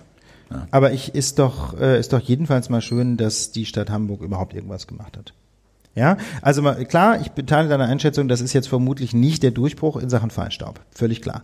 Und es ist auch nicht der Durchbruch in, äh, Durchbruch in Sachen Stickoxide, aber es ist auf jeden Fall, äh, finde ich, ein wichtiges Symbol. Ähm, es kann sowas geben wie Fahrverbote und ähm, vielleicht bringt das eben dann doch den einen oder anderen nochmal zum Nachdenken, das Problem mit den stinkenden Dieseln etwas grundsätzlicher zu lösen. Apropos. Apropos, ähm, auch Mercedes hängt drin. Auch Mercedes hat offensichtlich äh, Betrugsvorrichtungen in ihre Autos eingebaut, zumindest Ups. in an einige. Ähm, das Kraftfahrtbundesamt äh, ist da hat untersucht und ist zu dem Schluss gekommen, äh, dass dieser Kleintransporter Mercedes-Benz Vito 1,6 Liter Diesel Euro 6 eine unzulässige Abschalteinrichtung eingebaut hat, also auf dem Laufband beim Test die Werte einhält, aber im realen Leben äh, eben nicht. Und das Amt, das finde ich auch ganz erstaunlich, äh, weil das ja bisher nicht so eine Behörde war, weiß ich nicht, also gefühlt so ein, hätten die eigentlich auch so ein Mercedes-Briefkopf draufdrucken können. Irgendwie so eine Unterabteilung der Autoindustrie war. Und jetzt auf einmal fangen sie an, ihre Aufgaben zu machen. Du, du erinnerst dich dunkel an diese ja, wunderschöne mit, mit industriefreundlichen Grüßen. Ja. ja hat, ja. Der, hat, der, hat der Chef des Bundesamtes äh, an seine Mitarbeiter geschrieben, oh, und indem er damals halt irgendwie Forderungen der Autoindustrie an sie weiterleitete, hat er unterschrieben mit, äh, mit industriefreundlichen Grüßen ihr Behördenleiter. Jedenfalls hat dieses Amt jetzt einen Rückruf angeordnet für diese Vita. Ungefähr äh, 5000 Modelle sind das, glaube ich. 5000 Autos, die müssen zurückgerufen werden. Das sind so Bullis, oder? Äh, genau, so ein bisschen Bulli, genau, ein bisschen ja. so Bulli-artig. Ja. Und äh, Mercedes hat aber gleich gesagt, oder Daimler hat gesagt, nein, wollen wir nicht, äh, wir legen Widerspruch ein, zur Not ziehen wir auch vor Gericht. Ähm, und der Spiegel berichtet aber, dass eben dieser Motor, der im Vita ist, äh, in ähnlichen Varianten auch in äh, Baureihen äh, C und G äh, ja. von Mercedes eingebaut sind. Und das wiederum würde 600.000 Autos betreffen. Ups, aber sag mal, ganz kurz noch zum Stich, Stichwort Rückruf. Weißt du, was da genau passieren soll bei dem Rückruf? Die soll die Software ausgetauscht werden oder soll da tatsächlich die Hardware nachgerüstet werden? Das, das ist aber der Knackpunkt. Das ist genau der Punkt. Ähm, hier steht, also habe ich das gelesen, äh, um die illegale Technik zu entfernen. Genau, das kann ja die Software sein. Es kann aber auch bedeuten. Klingt aber, also wohlwollend kann man das lesen als Hardware-Nachrüstung, also ja. richtig mit Katalysator und AdBlue und als Pipapo rein und größeren Tank und so oder eben nur neue Software. Ähm, Daimler sagt, nee, das, das Auto hat eine robuste Abgasreinigung, aber ein Update kriegst du trotzdem. Okay. Freiwillig. Freiwillig, so, weil neue Feature. Aber, okay. Roter Blinker. Ich weiß es nicht. Okay. Also jedenfalls soll es ein neues, äh, neues, äh, neues Update bekommen. Und äh, die Behörde, und genau deswegen hat hier äh, Andreas Scheuer, unser neuer äh, Verkehrsminister, ja. Herrn Zetsche reinbeordert diese Woche. Zum, das ist der zum, Chef des Daimler-Konzerns? Zum, zum, der Chef des Daimler-Konzerns. Zetsche, glaube ich. Äh, ne? zum zum ja. netten Pläuschchen. Und Ergebnis ist, dass Daimler also in zwei Wochen bis zum 15. Juni äh, technische Lösungen vorlegen soll und ähm, auch geguckt hat, dass diese quasi diese Lösung, die da Daimler präsentieren soll, dann eben auch umgesetzt wird. Und dann soll er in zwei Wochen nochmal vorbeikommen. Und jetzt ist es natürlich ein bisschen so, also was ich mich da so frage ist, hat die Bundesregierung da auf einmal Zähne bekommen? Hat sie diesen Kuschelkurs aufgegeben mit der Autoindustrie, mhm. die ja millionenfach die Leute betrogen hat äh, und, und ihnen irgendwie das, ne, das Öko-Auto des Jahrhunderts verkaufen wollte, den sauberen Diesel und de facto haben sie sie halt abgezockt und betrogen. Ähm, und, ähm, aber die Bundesregierung hat immer gesagt, ja, wir kaufen ein paar Elektrobusse. Ja, das war, also ich ja. muss ganz ehrlich sagen, Philipp, für mich entsteht da noch kein wirklich klares Bild. Also das KBA hat möglicherweise ja schlicht und ergreifend nach Recht und Gesetz gearbeitet und hat einfach gesagt, so wie diese Fahrzeuge zurzeit auf der Straße rumfahren, hätte für sie niemals eine allgemeine Betriebserlaubnis ja. erteilt werden dürfen, weil sie eben die Schadstoffnormen nicht einhalten. Ja. Mit anderen Worten, diese Fahrzeuge sind illegal unterwegs, die hätten nie genehmigt werden dürfen und daraus, ich bin wahrlich jetzt kein Experte für Automobilrecht, ja, oder Automobilzulassungsrecht und so, aber das liegt jetzt nicht völlig fern, dass das KBA einfach daraus die rechtlich zwingende Konsequenz gezogen hat, die müssen Autos zurück. müssen zurück in die Werkstatt, damit quasi diese Einhaltung der Schadstoffnormen durch ein Update sichergestellt wird. So, das könnte ja sein. Das ist, wäre aus meiner Sicht dann noch keine Revolution, sondern einfach mal eine Behörde, die ihren Job macht.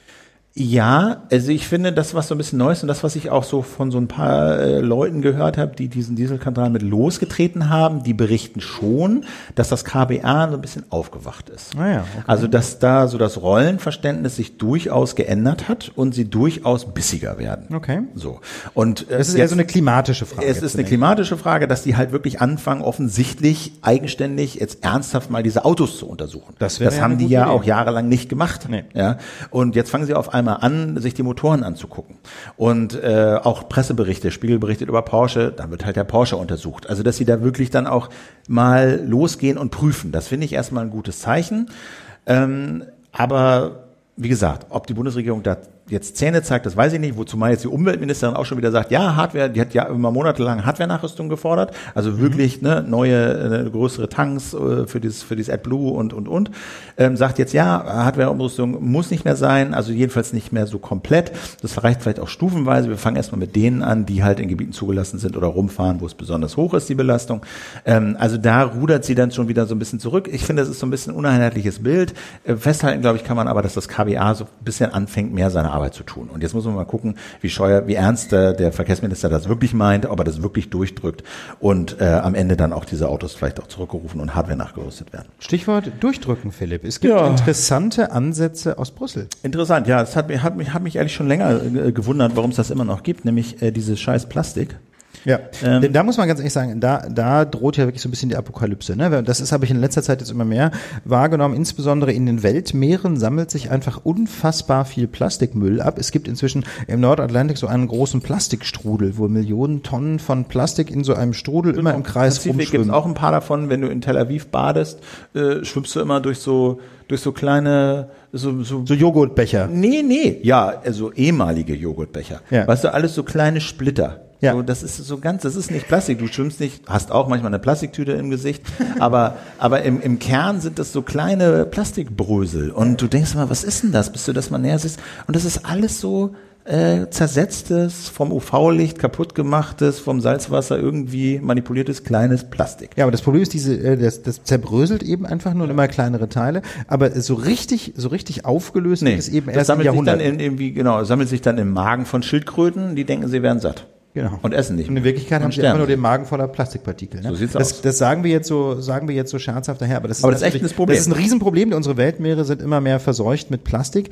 Ganz abgesehen mal natürlich davon, dass das unglaublich viel Erdöl verbraucht, das ja, wie man weiß, keine endlose, äh, endlos verfügbare Ressource ist. Ähm, ähm, EU sagt jedes Jahr 26 Millionen Tonnen Plastikmüll in der EU. Das sagt die Kommission. Und davon werden nur 30 Prozent zur Wiederverwertung gesammelt. Meine, wir haben ja theoretisch den gelben Sack in Deutschland, ne? aber aber auch da wird nicht alles recycelt. Nee. Alle Leute denken immer so gelber Sack, zack recycelt. Äh, ich war mal in der Recyclinganlage von Alba äh, also von diesem, von diesem Recyclingunternehmen, so, ne? Ähm, da, da, sind, da haben die Quoten, glaube ich, äh, insgesamt in Deutschland sind die ja von 35 Prozent oder ja. so Recyclingquoten. Extrem. Weil, weil das ist schon vorsortierter Plastikmüll. Das ist ja, Plastik aber es ist halt scheiß Verbundstoffe. Wenn du halt äh, eine Packung, Verpackung hast, wo außen Pappe in äh, Plastik und dann dazwischen noch irgendwie Alu ist, ja. dann wird das verbrannt weil du das nicht auseinanderkriegst. Deswegen kaufe ich immer nette Joghurtbecher von dieser Öko-Dingern. Ja, entweder so oder wo du das halt so Alu abreißen, zack, irgendwie, dann hast du die Beschriftung um deinen Plastikbecher, Pappe, pack, machst du ab, kommt im Papiermüll ja, schön und dein Plastikbecher, so. schön ja, singuläres Plastik, das kann recycelt werden. Weil das kriegt keine Recycling auseinandergefrickelt, so ein Tetrapack da mit irgendwie drei, drei Schichten. Wird verbrannt. Ja. Also, Die sogenannte äh, thermische Verwertung, ne? einer meiner Lieblingseuphemismen, ja, Müll verbrennen gleich thermische Verwertung. So, Gut. jedenfalls, also die EU-Kommission hat einen Vorschlag gemacht, zu sagen, ähm, wir verbieten, wir wollen verbieten. Plastik Strohhalme, Utensilien, für die leicht ein anderer Stoff gefunden werden kann, Holz, irgendwas, keine Ahnung. Ja. ja das wollen wir äh, verbieten. Und Äh, zwar, Schlagwort ist Einwegprodukt. Einwegprodukte. Also Strohhalme, äh, was haben Sie hier? Halterungen für Luftballons, Stäbchen zum Umrühren von Getränken, äh, Plastikgeschirr, Plastikbesteck sowieso, wird halt einmal verwendet, weggeworfen. Und Ist nicht wirklich, und ist völlig überflüssig. Du kannst, äh, ne, für, für alles Mögliche findest du da Lösungen. Du musst dieses Zeug nicht nehmen und das Problem ist riesig. Plus, sie wollen halt eine Recyclingquotenpflicht einführen, dass da halt die EU-Staaten bis 2025 90 Prozent ihres Plastikmülls recyceln müssen. Und für alle Tonne, die sie für jede Tonne, die sie nicht recyceln, müssen sie halt eine Strafe zahlen. Und ähm, also das ist so ein klassisches Ding, wo man sagen kann, Daumen hoch, ja, about time. Auch Umweltbundesamt, Meeresbiologen sagen, super. Ähm, Wird noch Jahrzehnte dauern, wird noch Jahrzehnte dauern. Plastik altlasten Andere sagen sind. ja. aber wir haben doch viel größere Probleme, der Klimawandel hier und da, wo ich sage, ja, aber Hier können wir wenigstens mal anfangen. so, Ja. ja. ähm, die Frage ist, die ich mir da so ein bisschen stelle, ist, ist das Verbot das richtige Mittel oder hätten wir darauf Steuern erheben sollen? Hätten wir das teuer machen sollen?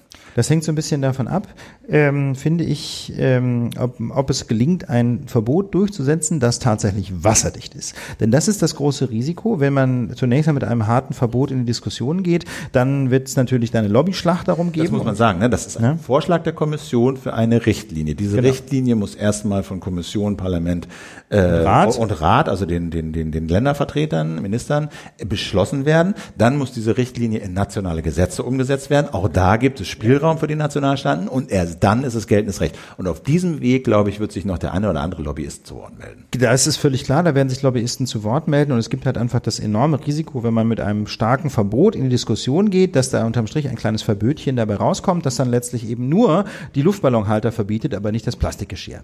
Ja, und dann muss man ganz ehrlich sagen, wäre vermutlich für die Weltmeere vergleichsweise wenig gewonnen. Das ist so, das ist die große Gefahr. Deswegen gibt es jetzt quasi so die Debatte darüber, ob es taktisch nicht eigentlich schlauer wäre, ähm, dass man Einweggeschirr und Einwegflaschen zum Beispiel einfach mit einer äh, mit einer Steuer belegt. Das wäre dann quasi kein hartes Verbot, dann würden die einfach teurer, diese Gegenstände. Und man könnte dieses, ähm, diese Steuer ja quasi auch progressiv ausgestalten, sodass die quasi jedes Jahr steigt, um auf diese Art und Weise den Druck von Jahr zu Jahr zu steigern. Damit haben die Unternehmen die Möglichkeit, Alternativprodukte zu entwickeln. Also es ist vielleicht einfach doch die Maßnahme, die irgendwie so markt marktwirtschaftskonformer ist oder man kombiniert das einfach. Man könnte ja sagen, man macht so eine Art Phase-out. Man sagt, man erhebt eine Steuer, die wird jedes Jahr höher und, ab dem Jahr ist verboten. 2035 Ist ist es schlicht verboten. Aber es gibt ja auch Verbote, die funktioniert haben, ne? Also die Glühbirnen zum Beispiel. Haben äh, versucht. Die FCKW, also diese Treibstoffe aus diesen ganzen Deos äh, vor x Jahren, äh, das hat einigermaßen funktioniert. Das ist ja auch ein Innovationsdruck. Also Ja, aber, das, die- aber ja, das, der, der Unterschied ist aber, ich finde das Beispiel die Glühbirnen fiel mir auch gerade ein, aber der Unterschied ist halt bei den Glühbirnen,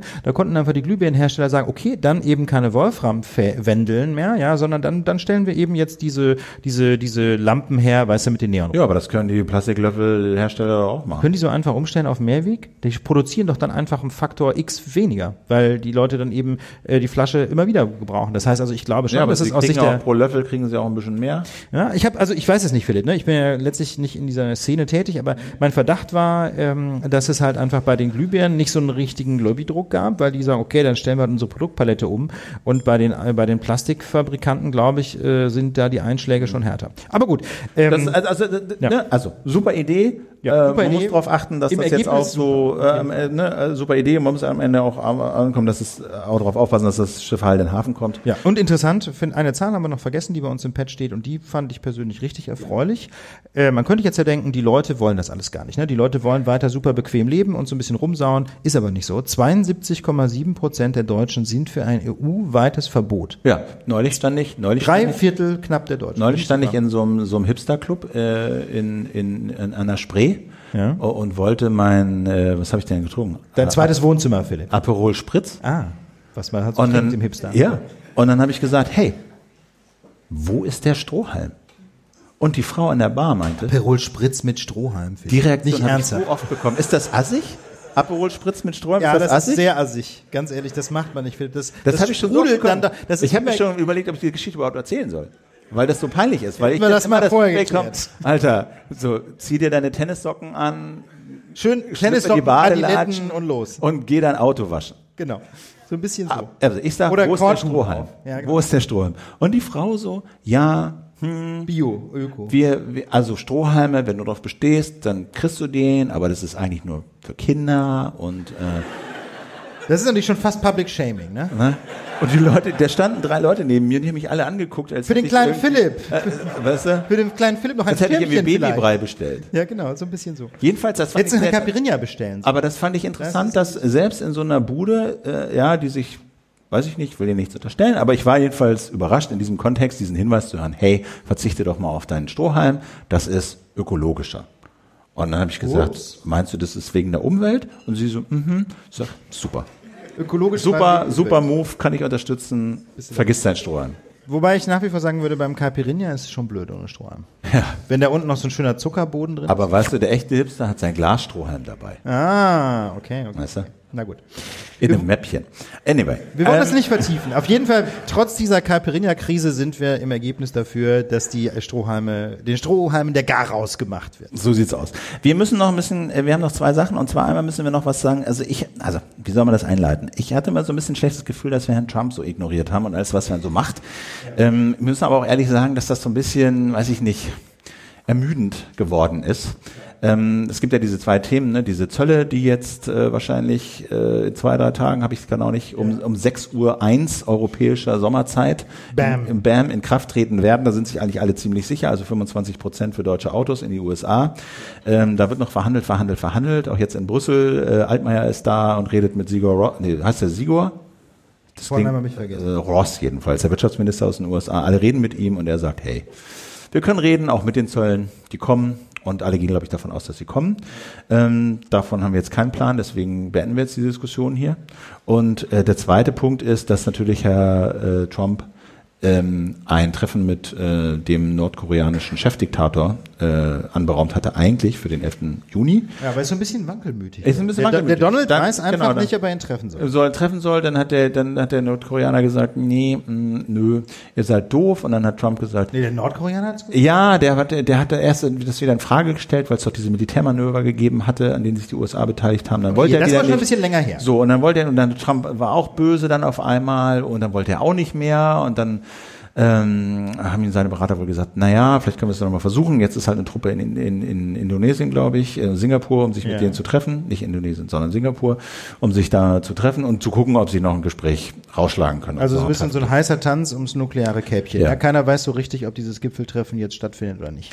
Aber, und das fand Aber ich, der, was interessant ist, finde ich, eine klare Linie ist da nicht erkennbar. Nee. Wenn man jetzt wenigstens, also man, ich mal ganz ehrlich, also dass man, dass man diplomatisch möglicherweise bestimmte Entscheidungen auch mal wieder umschmeißen muss, d'accord. Dass man auch eine Entscheidung trifft, ich besuche ihn, dass man dann sagt, ich sage es ab und dass man dann versucht, ihn doch wieder zu treffen, wäre aus meiner Sicht als solches schon irgendwie interessant, aber noch nicht so ein richtiger diplomatischer Fail. Der Fail, äh, oder wie soll ich sagen, das schwer Verständliche daran ist aus meiner Sicht, dass bei dem Ganzen überhaupt keine Linie erkennbar ist. Ne? ja, wobei, also das ist ja so ein generelles. Oder siehst du eine? Ja, also. äh, Nee. Ist halt auch Aber heiß. die Frage ist, aber die Ist auch Frage, heiß. Aber, ja, pass auf, nee, aber die Frage ist doch, hat dieses Trump-Prinzip, hat es, über die schlechten Seiten haben wir geredet, aber hat es auch gute Effekte? Weißt du? Also ganz ich meine, ich habe Interviews ja. gehört mit diesen Leuten, die damals irgendwie versucht haben, das ist ja, die versuchen ja, die, die verhandeln ja, die amerikanischen äh, Regierungen, die verhandeln ja seit Jahren mit Nordkorea über dieses Atomprogramm. Was können wir da machen? Was können wir da machen? Und dann habe ich ein Interview gehört mit einem dieser Diplomaten, der da immer hingereist ist und so. Und äh, die, die Frau, die ihn interviewt hat, hat dann irgendwie auch gesagt, ja gut, das, das klingt alles total gut und, und so, aber erreicht habt ihr nichts. Und er so, nee, mm, nee, äh, nee. Und da jetzt mal hinzugehen und zu sagen, wir können nicht immer so weitermachen wie in den letzten 15 Jahren, wo nichts bei rumgekommen ist, und das mal anders zu machen, auch wenn das ein bisschen ruppig und launisch und kindisch so daherkommt, oder bin ich dazu naiv? Ich meine, es gibt Leute, die sagen, er hat mehr erreicht schon als diese ganzen Regierungen vor ihm zusammen.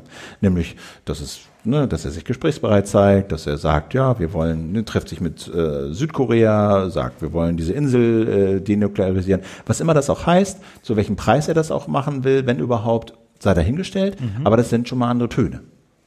Und weiß ich nicht, ich frage mich da schon manchmal, ob das nicht so diese Trump-Chaos-Methode da auch also, Erfolg hat. Ich sag mal, jedenfalls, äh, jedenfalls ist das, was er macht, ja quasi disruptiv, ja, um mal so ein Modewort ins Spiel zu bringen. Er macht einfach Dinge mal völlig anders und, ähm, und wir schauen mal, was passiert. Was ich glaube, was, was das Risiko dabei ist, dass es natürlich äh, jetzt nicht nur um irgendeine Firma geht, die man notfalls so einfach abwickeln und vor die Wand fahren lassen kann, sondern es geht ja letzten Endes hochtrabend formuliert um den Weltfrieden. Ne? Also jedenfalls, wenn man mit einem nordkoreanischen Diktator ähm, diskutiert, ähm, der irgendwie den, den roten Knopf äh, in der Hand Hand hält. Ne? Dann sollte man sich ja vielleicht doch Gedanken machen, was man tut. Aber ich habe so ein bisschen das, äh, den Eindruck, der Donald Trump arbeitet eher so nach der Methode Try and Error. Der setzt sehr unkonventionelle Methoden ein, ja, von der von der öffentlichen Beleidigung seines politischen Gegenübers äh, angefangen.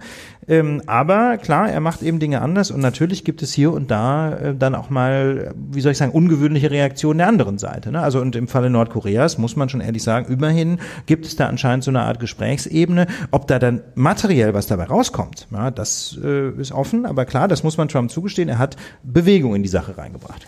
Wir haben hier noch einen relativ ähm, äh, ausführlichen Punkt, ähm, den du mir mal erklären musst, äh, warum der da so ausführlich drin steht. Es geht um einen Ort, ähm, der mir natürlich sehr verbunden ist. Du kommst ja aus der Kante. Ich komme aus der Gegend. Ja, ja ich äh, bin äh, in Uelzen zur Schule gegangen und stand als Zehnjähriger im kratzigen Strickpullover in Menschenketten ja. gegen äh, atomare Wiederaufbereitungsanlagen. Ja, ja. Und war diese ganze Sache. Philipp ist da tief drin in der Szene. ja, ja, also mir war das Ganze suspekt. Ich hatte überhaupt keinen Bock drauf äh, und äh, ne, aber wie das so ist, Eltern sind da aktiv ja. tief drin verwickelt und dann musst du halt mit in die Menschenkette, auch wenn es kalt ist und der Pullover kratzt. Aber ich komme aus dieser Gegend, Hitzacker, so, das war so ein bisschen auch so mein Turf. Das ist so die Gegend, um das, äh, um diese Spannung so ein bisschen aufzulösen. Das ist die Gegend, das Wendland. Wendland. Und wir sind jetzt ich in der auch, Ecke. Ich habe auch einen Pass, ne, republikfreies Wendland. Wir sind in der Gegend aber auch Gorleben. Ja, also für für alle Zuhörerinnen und Zuhörer, die in der Gegend Uelzen nicht so zu Hause sind, es geht ums Wendland, es geht um die Gegend rund Gorleben, die seit Jahrzehnten natürlich wie soll ich sagen, befasst ist mit dem Plan, in Gorleben ein nukleares Endlager einzurichten und ähm, ein, so eine Art Zwischenlager gibt's ja schon. Ne? Da gibt's auch irgendwie schon so, ein, so, eine Ecke, wo da, wo da Brennelemente zwischengelagert werden. Ja, Deswegen gibt's ja ständig diese Transporte. Genau, es gibt diese genau. oberirdische, dieses oberirdische Zwischenlager. Also eine Gegend, die, zum kann man deutlich sagen, zutiefst gespalten ist in der Frage Atom im weitesten Sinne. Die meisten Menschen im Wendland sind, glaube ich, schon eher kritisch, oder? Gegenüber das dem weiß Endlager, ich nicht. Das wundert, oder? Was wundert einen? Das war, als, als ich das letzte Mal gecheckt habe, vor 15 Jahren, war das eine ziemlich äh, schwarze Gegend. Oh, okay. Ja, weil da haben sich natürlich so ein paar Hippies angesiedelt aus Berlin und Hamburg. Ja. Und die haben auch viel Aufmerksamkeit bekommen und haben da halt auch viel Tram-Tram gemacht. Und wenn der Castor kam, kamen auch aus der ganzen Republik und äh, halb Europa die Leute angereist und das wirkte alles furchtbar bunt und grün und links. Aber äh, die Leute, die da gewohnt haben, waren dann halt Bauern. Und äh, viele von denen haben auch mitgemacht äh, bei diesen Protesten. Aber ich glaube, so unterm Strich, wenn es dann so darum ging, die, die, die, die, den Zettel in die Urne zu werfen, war das schon auch ganz schön schwarz. Also ähm, ja, mein Vater hat Herrn Grill gehasst. Der war da immer der CDU-Abgeordnete. Okay. Ähm, jedenfalls, also jedenfalls das Ganze spielt im Wendland. Und ja. im Wendland ähm, gibt Hitzacker. es... So, und da gab's jetzt, da gab's groß Aufstand, weil so zumindest die, die Berichterstattung, ähm, der, der linke, der schwarze Block äh, stürmt das Haus eines Polizisten. So jedenfalls konnte man denken, wenn man bestimmte Medien gelesen hat, unter anderem die Welt. Ja, immerhin gilt das ja noch als Qualitätsmedium. Aber deswegen äh, kratzen wir vielleicht mal kurz die Fakten zusammen, was eigentlich wirklich passiert ist. Da gibt's Olaf H. Olaf H. ist Polizeibeamter und seit Jahren beim Staatsschutz und sein spezielles Hobby scheint irgendwie die Szene der Atomkraftgegner zu sein und die Szene der Linken. Und ähm, der ist sehr umstritten in der Gegend. Manche sagen, er sei übereifrig und er soll angeblich Menschen damit bedrohen, sie fertig fertig zu machen. Das klingt jetzt erstmal nicht so gut, können wir nicht checken, ob das so ist, aber das ist jedenfalls, äh, das ist jedenfalls Olaf H. Punkt. Der nun wiederum war im Februar beteiligt an einem Einsatz in einem kleinen Nest im Wendland namens Moichefitz, ja, ein alternatives Tagungszentrum. Kennst das, du Moichefitz? natürlich, Moichefitz. Ist nicht Klar. weit von Kröte und Neuschließen. Ihr ahnt schon, das ja. ist alles sehr urban dort. Jedenfalls wurde dort ein alternatives Tagungszentrum von 80 Polizeibeamten gestürmt, um, haltet euch fest und schnallt euch an, nicht etwa den Dritten Weltkrieg zu verhindern, sondern um eine Fahne einer PKK-nahen Organisation zu beschlagnahmen. Ja? Also da muss man sagen, dem, dem, dem Rechtsbruch kein Fuß breit im Wendland. Jedenfalls fanden das die Linken in der Gegend natürlich irgendwie doof. Daraufhin wurde, denn das langsam wird's heikel, der Name von Olaf H. und seine private Anschrift im Internet veröffentlicht, auf irgendwelchen linken Webseiten. Und jetzt wurde es Freitag der 18., der 18. Mai, da gab es eine traditionelle Demo vor Pfingsten gegen Atomkraft in Gorleben. Das ist so eine Art Gottesdienst, machen die jedes Jahr da. Und ähm, danach allerdings sind etwa 60 Leute spontan weitergezogen zum Privathaus von Olaf H. in Hitzacker. Das ist 26 Kilometer entfernt von Gorleben. Muss man also schon irgendwie hinfahren, kann man nicht mal eben rüberlaufen. Und was haben sie dort gemacht? Schwer zu sagen. Jedenfalls gibt es ein Internetvideo auf YouTube. Da sieht man, wie Leute friedlich, niemand vermummt, auf der Straße stehen, in so einem Wendehammer, ja, am, so 30 Meter entfernt ist so ein Häuschen von diesen Beamten. An diesen Carport haben sie diese Fahne dran getackert, die beschlagnahmt worden war, oder vermutlich eine gleich, äh, drei Fahnen sind es insgesamt, so gleich aussehende Fähnchen. Ja, und dann stellen sich die Leute auf die Straße, die haben irgendwie eine Gitarre dabei, haben eine Geige dabei, machen Musik, singen Lieder und angeblich sind sie auch einfach friedlich wieder abgezogen. Was, das, man muss natürlich dazu sagen, wir, das Video dauert nur zwei, drei Minuten, das Ganze soll 20 Minuten gedauert haben. Theoretisch wäre denkbar, dass da auch noch was anderes passiert. Und was, was wurde daraus jetzt gemacht? Genau, und jetzt wird es nämlich spannend. Man weiß also nicht, gab es noch andere Demonstranten, die vielleicht maskiert waren, auf dem Video sind keine zu sehen.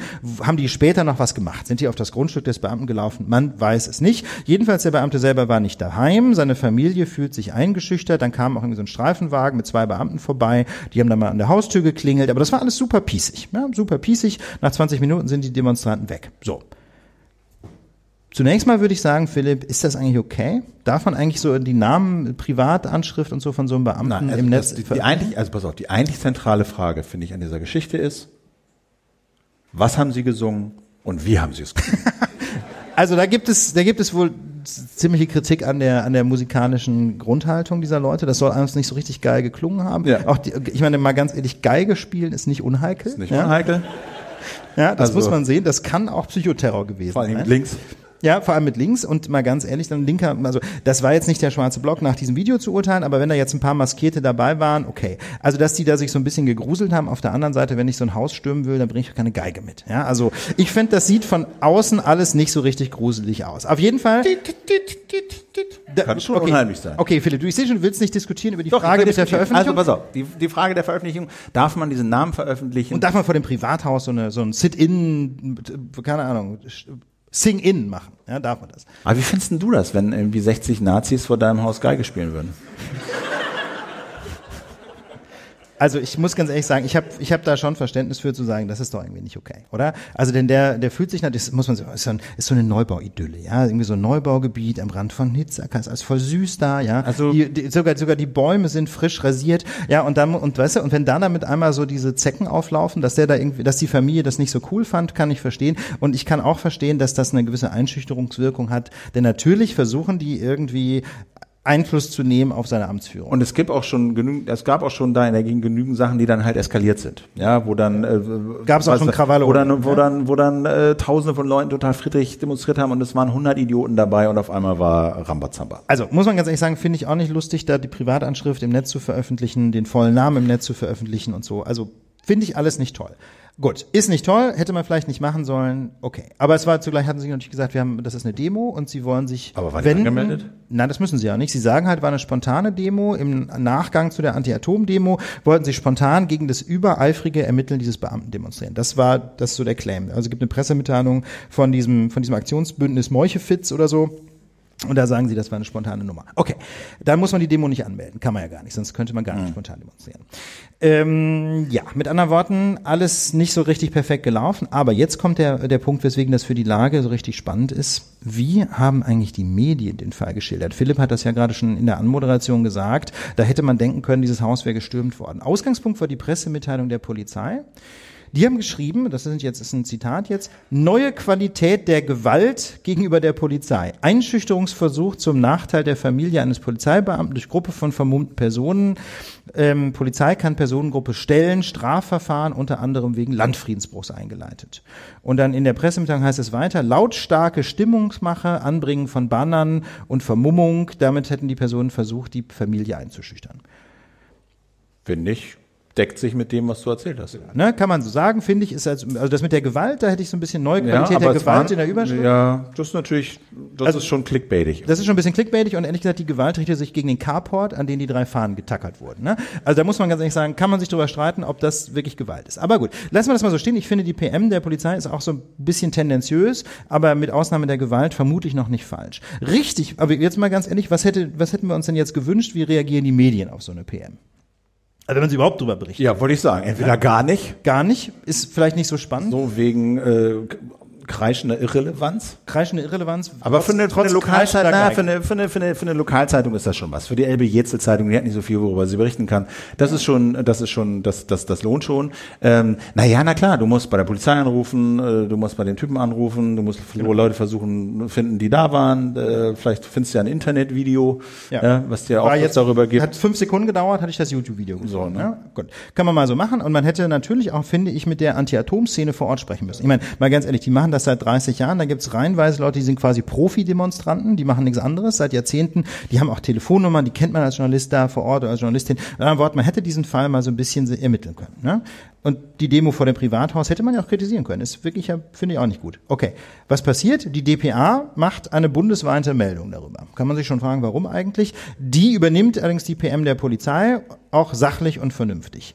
Das ist noch in Ordnung. Was macht die Welt? In der Welt erscheint ein, Nee, aber Moment mal. Die DPA nimmt nur die, nur die PM der Polizei? Ja, sie schreiben halt, machen 0,0 Recherche, sie schreiben einfach die PM der Polizei ab und, schreiben das- dann das, nach Angaben ja, der Polizei. Ja, genau. Aber das finde ich, das ist der eigentliche Fail, weil das total häufig passiert. Und wenn man weiß, wer die DPA ist und was für einen Einfluss die eigentlich hat, Ja, ja, die, ich glaube, ich glaube, die, die haben, die, die, die, ein Freund, ein Freund von mir war mal äh, DPA-Korrespondent und der hatte, ich weiß nicht, ob die Zahlen noch stimmen, aber der sagte, ähm, wenn, wenn ein guter Artikel, also eine gute Meldung von der Deutschen Presseagentur, ja, also als Zeitung kann man die abonnieren, ja, du bist eine Regionalzeitung, du kannst halt ein Abo bei der DPA machen, dann kriegst du halt alle Meldungen, die die DPA so veröffentlicht, du kannst es auch filtern nach, ich will nur regional oder nur Sport oder nur USA oder nur Welt oder nur Europa so, dann ist das Abo unterschiedlich teuer, dann kriegst du diese Meldung und dann kannst du damit halt deine Zeitung bestücken. Und viele Zeitungen, speziell im regionalen Bereich, machen das halt, die nehmen, füllen damit ihre Zeitung, kommt rein, schöne Überschrift geändert, ein bisschen äh, der Lokalbezug mehr hergestellt, zack, ist das im Blatt und damit füllen die halt ihre Zeitung. Und er sagte, wenn eine gute Meldung von ihm läuft, dann lesen das halt 19 Millionen Leute. Ja, kannst du dir mal vorstellen. So, das, weil das halt in allen Regionalzeitungen, in allen Lokalzeitungen, überall im Internet, auf irgendwelchen Portalen und, und, und, und, und, überall tauchen diese DPA-Meldungen auf. Deswegen hat die DPA eine riesige Macht. Ja, wenn die irgendwas schreibt, Skandal hier, pipapo, dann lesen das de facto alle Journalisten. Ja, und ähm, viele Zeitungen übernehmen das eben einfach ohne, ohne nachzufragen. Und das finde ich ist das größte Ding, weil das erlebe ich so oft. Ja, ähm, wir beim Radio, wir müssen dann ja häufig noch irgendwo hinlaufen und Notton holen. Ja. ja? Aber wenn du bei der, wenn du das mal nicht machst aus Zeitgründen und dann stellst du fest, du rufst drei, drei das sind drei Telefonate, ja, wenn du die Nummern hast, dann geht dann auch jemand ran und dann weißt du innerhalb von zehn Minuten, ja, weißt du häufig so viel mehr über Ja. das, was da passiert ist, als ohne diese zehn Minuten. Kann man eigentlich Ja, erwarten. das kann manchmal lange dauern, wenn die Leute nicht rangehen und so. Aber äh, so gerade bei so einer Tageszeitung, weißt du, wo du dann, äh, da ist dann irgendwann Deadline, ja, aber du, du hast noch eine Stunde Zeit, da kannst du anrufen. Und das wird halt häufig nicht gemacht. Und ich habe das selber miterlebt. Äh, unsere geliebte Süddeutsche Zeitung, die hat über was berichtet, wo meine Schwester involviert war. Das war irgendwie auf der auf der auf der Titelseite. Deswegen kenne ich so ein bisschen den Hintergrund von dieser Geschichte. Und die SZ hat meine Schwester interviewt. Und dieser ganze Frontpage-Artikel bestand nur aus dem, was meine Schwester denen erzählt hatte. Und da waren so viele Namen erwähnt und äh, äh, quasi wurde Bezug genommen auf äh, ja, Organisation X hat das gemacht, Y hat, soll das gemacht haben. Keine von diesen Organisationen wurde kontaktiert. Das heißt, So. Sie haben einfach nur eins zu eins gedruckt, was eins zu eins- hat. so, Nun ist ja. sie natürlich über jeden Verdacht erhaben, klar. Aber ich meine, Ja, die, die, ist, die ist auch eine Aktivistin, weißt du? okay. Aber jedenfalls, also aber das fand ich, das fand ich bedenklich. nicht Und das, das heißt nicht, dass die SZ schlecht ist, sondern dass das selbst der SZ sowas passiert. Ja. Und, Und äh, der deswegen DPA darf es aber einfach nicht passieren, weil sie diese Wahnsinnige Macht haben. Man muss, Passiert- da, man muss zur, Ehren, eh- zur Ehrenrettung sagen, sie haben zwar nur die Polizeipressemitteilung abgeschrieben, aber sie haben immerhin diese Geschichte mit der Gewalt rausgelassen, weil die ja offensichtlich Quatsch war. Ja, die ist, die ist quasi schon in, nur in, dem, in der Unterzeile der Polizei, aber deckt sich schon nicht mit der Pressemitteilung, dem Inhalt der Pressemitteilung. Deswegen, das haben sie immerhin gemerkt, dass das Quatsch war. Und sie haben den, äh, den Sachverhalt ansonsten halbwegs neutral geschildert. Das heißt dann zwar Aufmarsch von Vermummten, ja, obwohl nur einige wenige vermummt waren, aber ansonsten stimmt das schon. Und dann, ach genau, und dann ist auch so ein bisschen tendenziös, äh, Ähm, das heißt hier nämlich, um die Familie einzuschüchtern und ob die wirklich die Familie einschüchtern wollten, also nach diesem Video war davon Einschüchterung nicht die Rede. Aber klar, ähm, gut. Also jedenfalls die DPA-Meldung finde ich ist noch okay, sie haben aber nicht vernünftig recherchiert. Ist also journalistisch auch schon nicht geil. Richtig spannend wird's dann bei der Welt. Da kommen, und das sind jetzt alles Zitate, 60 überwiegend vermummte Personen haben Grundstück und privates Wohnhaus gestürmt, schreibt die Welt. Ja, dabei hat niemand das Grundstück betreten offenbar, außer zum Tackern dieser drei Fahnen. Es soll zu Sachbeschädigung gekommen sein, schreibt die Welt. Das steht nicht mal in der Pressemitteilung der Polizei. Und zunächst geflohene Angreifer konnten gefasst werden. Von Fliehen kann auch keine Rede sein. Die sind dann einfach irgendwann weggelaufen. Sieht man auch auf dem Video. Einfach so auf so einem Feldweg. Und dann, das Ganze wird dann noch bebildert mit einem Stock-Image, also mit einem Bild aus einem ganz anderen Kontext von Steine werfenden Chaoten. Ja? Obwohl es die unstreitig nicht gab. Es hat niemand einen Stein geworfen, sagt nicht mal die Polizei. Das finde ich cool. Aber da muss man Das sagen, ist- das ist da, da, hat die, da hat die Welt schlicht und ergreifend äh, frei assoziiert zum Stichwort linke Gewalt. Ja, das hat also diese Meldung. Aber das ist auch deren Spezialgebiet. Das, äh, oder? das können die ganz Das gut. können die wie kein anderer. Aber das kommt noch Ah, viel der besser. Bild macht es auch noch. Es kommt noch viel besser. Also Elbe Jetzel Zeitung, das ist die dort zuständige Lokalzeitung, schreibt äh, ebenfalls im Prinzip so wie die Weltzeitung, äh, Welt und dann irgendwie Überschrift Angriff von rund 60 Vermummten. Ja, Wieder war, weder waren alle vermummt noch gab es einen Angriff, aber egal. Ähm, aber am schlimmsten die Bild, die hat nämlich die Schlagzeile über diesen Bericht geschrieben: Linke vermummte Terrortruppe bedroht Polizistenfamilie. Da muss man einfach sagen, also viel mehr Fake News geht nicht. Ja, da müssen wir gar nicht über den Atlantik schauen. Das ist schlicht von A bis Z Quatsch. War, wahrscheinlich waren die Leute links. Ja, aber das auch das Einzige, was stimmt an der Überschrift. Und da muss ich ganz ehrlich sagen, das finde ich schon einigermaßen schockierend. Der, der Bildtext konnte ich nicht lesen, Paywall. Ja, ähm, aber aber ganz ehrlich, da war ich total entsetzt. Und das ist der Grund, wieso ich dieses, dieses Ereignis hier aufgegriffen habe. Anlass total banal. Aber was die deutsche Presse daraus gemacht hat, finde ich total schockierend.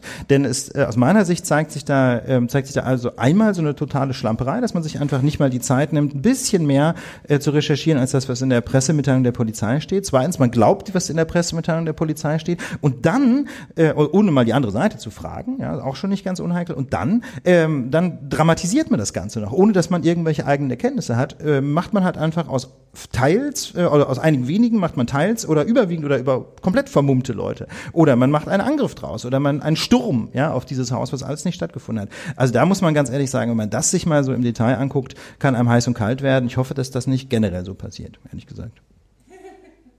Ja. Würde in der Lage Was nie da zu lachen? Da gab es ein sarkastisches Lachen. Ja, ich hoffe, dass. Ja. Na gut, was lernen wir Ja. daraus, Philipp? Ich meine, du hast mir ja mal gesagt, eine Polizeipressemitteilung kann man glauben. Ne? Hast du so gelernt? Also,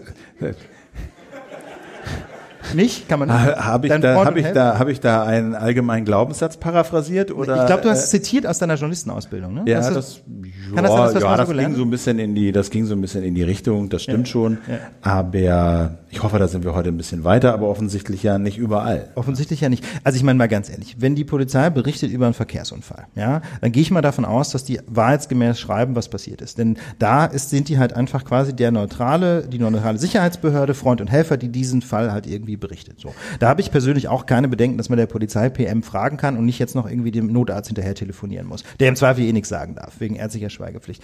Aber ich finde, eine ganz andere Situation tritt ein, wenn die Polizei Partei ist in einem Konflikt. Und das ist ja ganz offensichtlich. Da gibt es eine Demo oder was auch immer gegen einen Polizeibeamten und dessen Amtsführung. Ja? Und dass man da nicht einfach eins zu eins ohne kritische Nachfrage die Polizei Da müsste man kann. skeptischer sein. Eine andere Anekdote fällt mir da auch noch ein.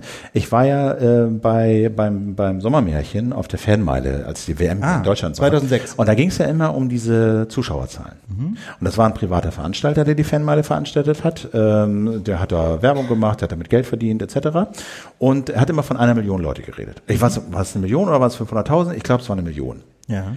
Und alle Polizisten, die, die da waren, haben mir gesagt, das ist totaler Quatsch. 100.000. Never ever sind hier eine Million. Ich so, ja, bitte. Äh, hier ist das Mikrofon. Wieder, wiederholen Sie mal Ihren letzten Satz. Nein. Dann bin ich zum Pressesprecher. Verstehen das hier so? Pressesprecher, ja, hier, ne, Schätzung. Nein, sage ich nichts so. Die haben dieses Interesse der Veranstalter geschützt. Weil das natürlich geil war. Eine Million Leute auf der Fanmeile oder 500.000. Irgend so eine Zahl. Obwohl das eine falsche Information war. Ja, ziemlich ob, eindeutig. Ob, obwohl das- es offensichtlich die das inoffiziell alle haben. alle haben das, jeden, den ich da gefragt habe, der hat gesagt, no ever, niemals sind das hier eine Million oder 500.000, je nachdem, was sie da behauptet haben. Aber keiner hat sich hingestellt, ja, und mal reelle Zahlen gesagt. So, fand ich auch komisch. Guck mal, und das in einem Fall, wo die Polizei nicht Partei ist, sondern allenfalls, ja. sagen wir mal, so mittelbares Interesse hat, dass Berlin, Deutschland toll dasteht, so irgendwie, ne? Und das ist also, genau. Und jetzt haben wir hier einen Fall, wo die, also nicht, natürlich nicht der Pressesprecher, der war ja nicht Partei, aber einer seiner Kollegen. Ja, in, und es gibt eine auch, kleine Gegend. Und es gibt ja auch, ich meine, das weiß ich auch aus Polizeipressestellen, ähm, dass sie natürlich, wenn sie heikle Fälle haben, was weiß ich, ja, Jude, äh, niedergeschlagen, äh, mhm. Hm, hm, hm, ja, ähm, das ist, dass sie natürlich bewusst ist, ob sie das am ähm, Montagmorgen um 9.30 Uhr ja. oder 10.30 Uhr ja. veröffentlichen. Ja, wenn alle Journalisten da sind und so überlegen, was machen was wir denn heute? Äh, was mache ich denn so in der, in der Mittagssendung? Äh, was mache ich denn so? Ähm, Deadline ist um 15 Uhr. Was machen wir denn so? Mhm. Oder ob sie das am Sonntagnacht irgendwie äh, zwischen äh, 9 und 10 irgendwie äh, veröffentlichen und am Montag schieben wir nochmal 10 hinterher und dann ist das irgendwo aus der Seite gescrollt. Ähm, natürlich haben die ein Interesse und ich weiß auch, dass das gemacht wird. Dass halt Meldungen, die ihnen irgendwie komisch heikel irgendwie vorkommen und wo sie keinen Bock haben auf Trouble oder Berichterstattung oder oder oder oder Aufregung, ähm, dass die halt schön irgendwie ja. kurz nach Redaktionsschluss ja. irgendwie 19 Uhr, wenn ja. keiner mehr Bock Machen hat. Machen Firmen natürlich auch so und so. Also wie gesagt, deswegen fand ich diesen Fall so spannend. Zum einen, weil eben das so ein krasser Journalismus-Fail ist, ne? diese diese Dramatisierung einer vergleichsweise banalen Situation. Und zum zweiten, weil man eben auch eine Polizeipressemitteilung nicht in jedem Fall glauben kann, glaube ich. Ne? Meistens schon, aber man muss sich immer fragen, sind die jetzt Parteien am Konflikt? Demos, das nächste prominente Beispiel. Ne?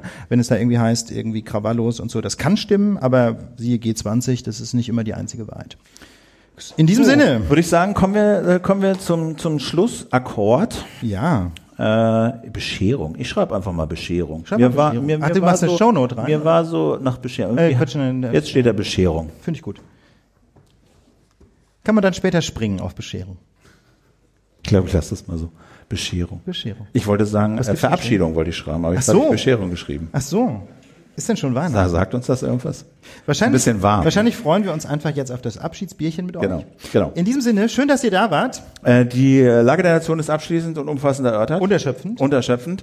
Nächste Woche, das müssen wir vielleicht auch nochmal sagen, nächste Woche ja. kommt ja schon wieder eine Lage live. Ist das so? Ja, da sind wir in Leipzig. So ist es. So ist es. Und ähm, also es gibt so ein paar Stimmen, die sagen, ähm, Lage live ist ja ganz lustig. Ja. Ja. Aber wenn wir das hören und so ja. auf dem Kopfhörer und auf dem Fahrrad und beim Saugen und so und halt nicht hier im Raum sitzen, ja. mh, hm, einige sagen, ha, es ist ein bisschen anders. Andere sagen, ja, ist doof. Ist doof. Ist also, nicht so, ist, ist nicht so, sachlich, so, nicht ja, trocken, so, ne? genau. Und deswegen vielleicht hier der Hinweis, wir wollen weiter Lagen live machen, ja. natürlich. Ähm, dass das jetzt zu so einer Häufung gekommen ist, ist so ein bisschen. Hat sich so entwickelt. Hat sich so entwickelt. Ja. Wir haben das so ein bisschen laufen lassen und auf einmal war es so.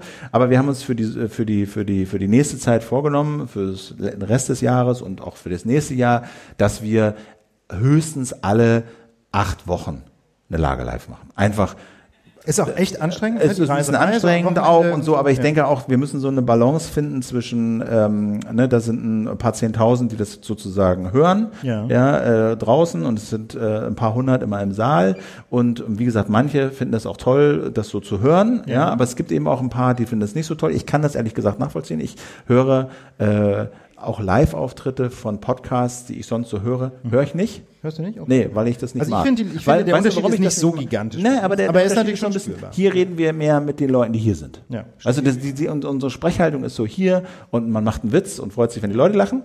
Ähm, wenn wir aber zu Hause bei uns zusammensitzen, ja, Händchen auch, wenn du lachst, Philipp, so ist das nicht. Ja, aber das ist da, da, da, da finde ich, da spricht man schon mit einer anderen Haltung, da, sind, da hat man halt die Leute im Kopf und äh, kann ich mir schon vorstellen, dass sich die, die Leute da eher angesprochen fühlen. Dass sozusagen Nebenbei, Einladung auch zum Feedback, gerade zu dem Punkt. Also ja. wenn, wie so, mich, wie so häufig, es melden sich ja in der Tendenz eher die Leute, denen es auf die Nerven geht. Wir haben einzelne Stimmen jetzt gehabt von Leuten, die sagen, Lage live finden wir nicht so gut, ist so ein bisschen unsachlich. Manche haben uns sogar Klamauk vorgeworfen. Ja, das finde ich ja ein Lob. Ich finde das ja, ja durchaus. Klam ich finde, Klamauk, ich finde, ich finde Klamauk hat nicht, ist ja nicht, ist ja was anderes als, als Humor, ne? Ist das so? Ja, ich so. schon. Na gut, also, also. Wir wollen da jetzt gar nicht vertiefen, deswegen die herzliche Einladung. Sagt uns doch einfach ehrlich, in, am besten in den Kommentaren zu dieser Sendung, was haltet ihr eigentlich von dem Format Lage Live? Und zwar gerade als Hörerin oder Hörer draußen an den Empfangsgeräten. Das finde ich wirklich total spannend. Was mögt ihr daran? Was, oder, oder zunächst mal ganz, ganz banal, was findet ihr eigentlich anders? Was fällt euch auf? So ein bisschen Feedback dazu würde mich sehr freuen. Aber, mh, wie gesagt, eine Lage Live haben wir noch, dann ist äh, aber auch erst Lage Live Pause bis Oktober irgendwann. Lage Live Pause, genau. Wenn, im Oktober kommt das nächste, genau. Also, äh, genau, das vielleicht nochmal dazu. Genau. In diesem Sinne würde ich sagen, eine schöne, eine schöne Restwoche, alles Gute. Genau, wir, wir, Leipzig bis ist ja auch, wir sind ja wieder nicht am Wochenende, ne, das nächste Mal. Freitag, Freitag. Das ist, Ist ein Freitag, Ist ein Freitag? Hm, okay, alles klar. Dann sind wir wieder ein bisschen am dann sind wir im Rhythmus. Alles okay, Gute. Bis danke, bald. dass ihr da wart. Vielen Dank, Düsseldorf.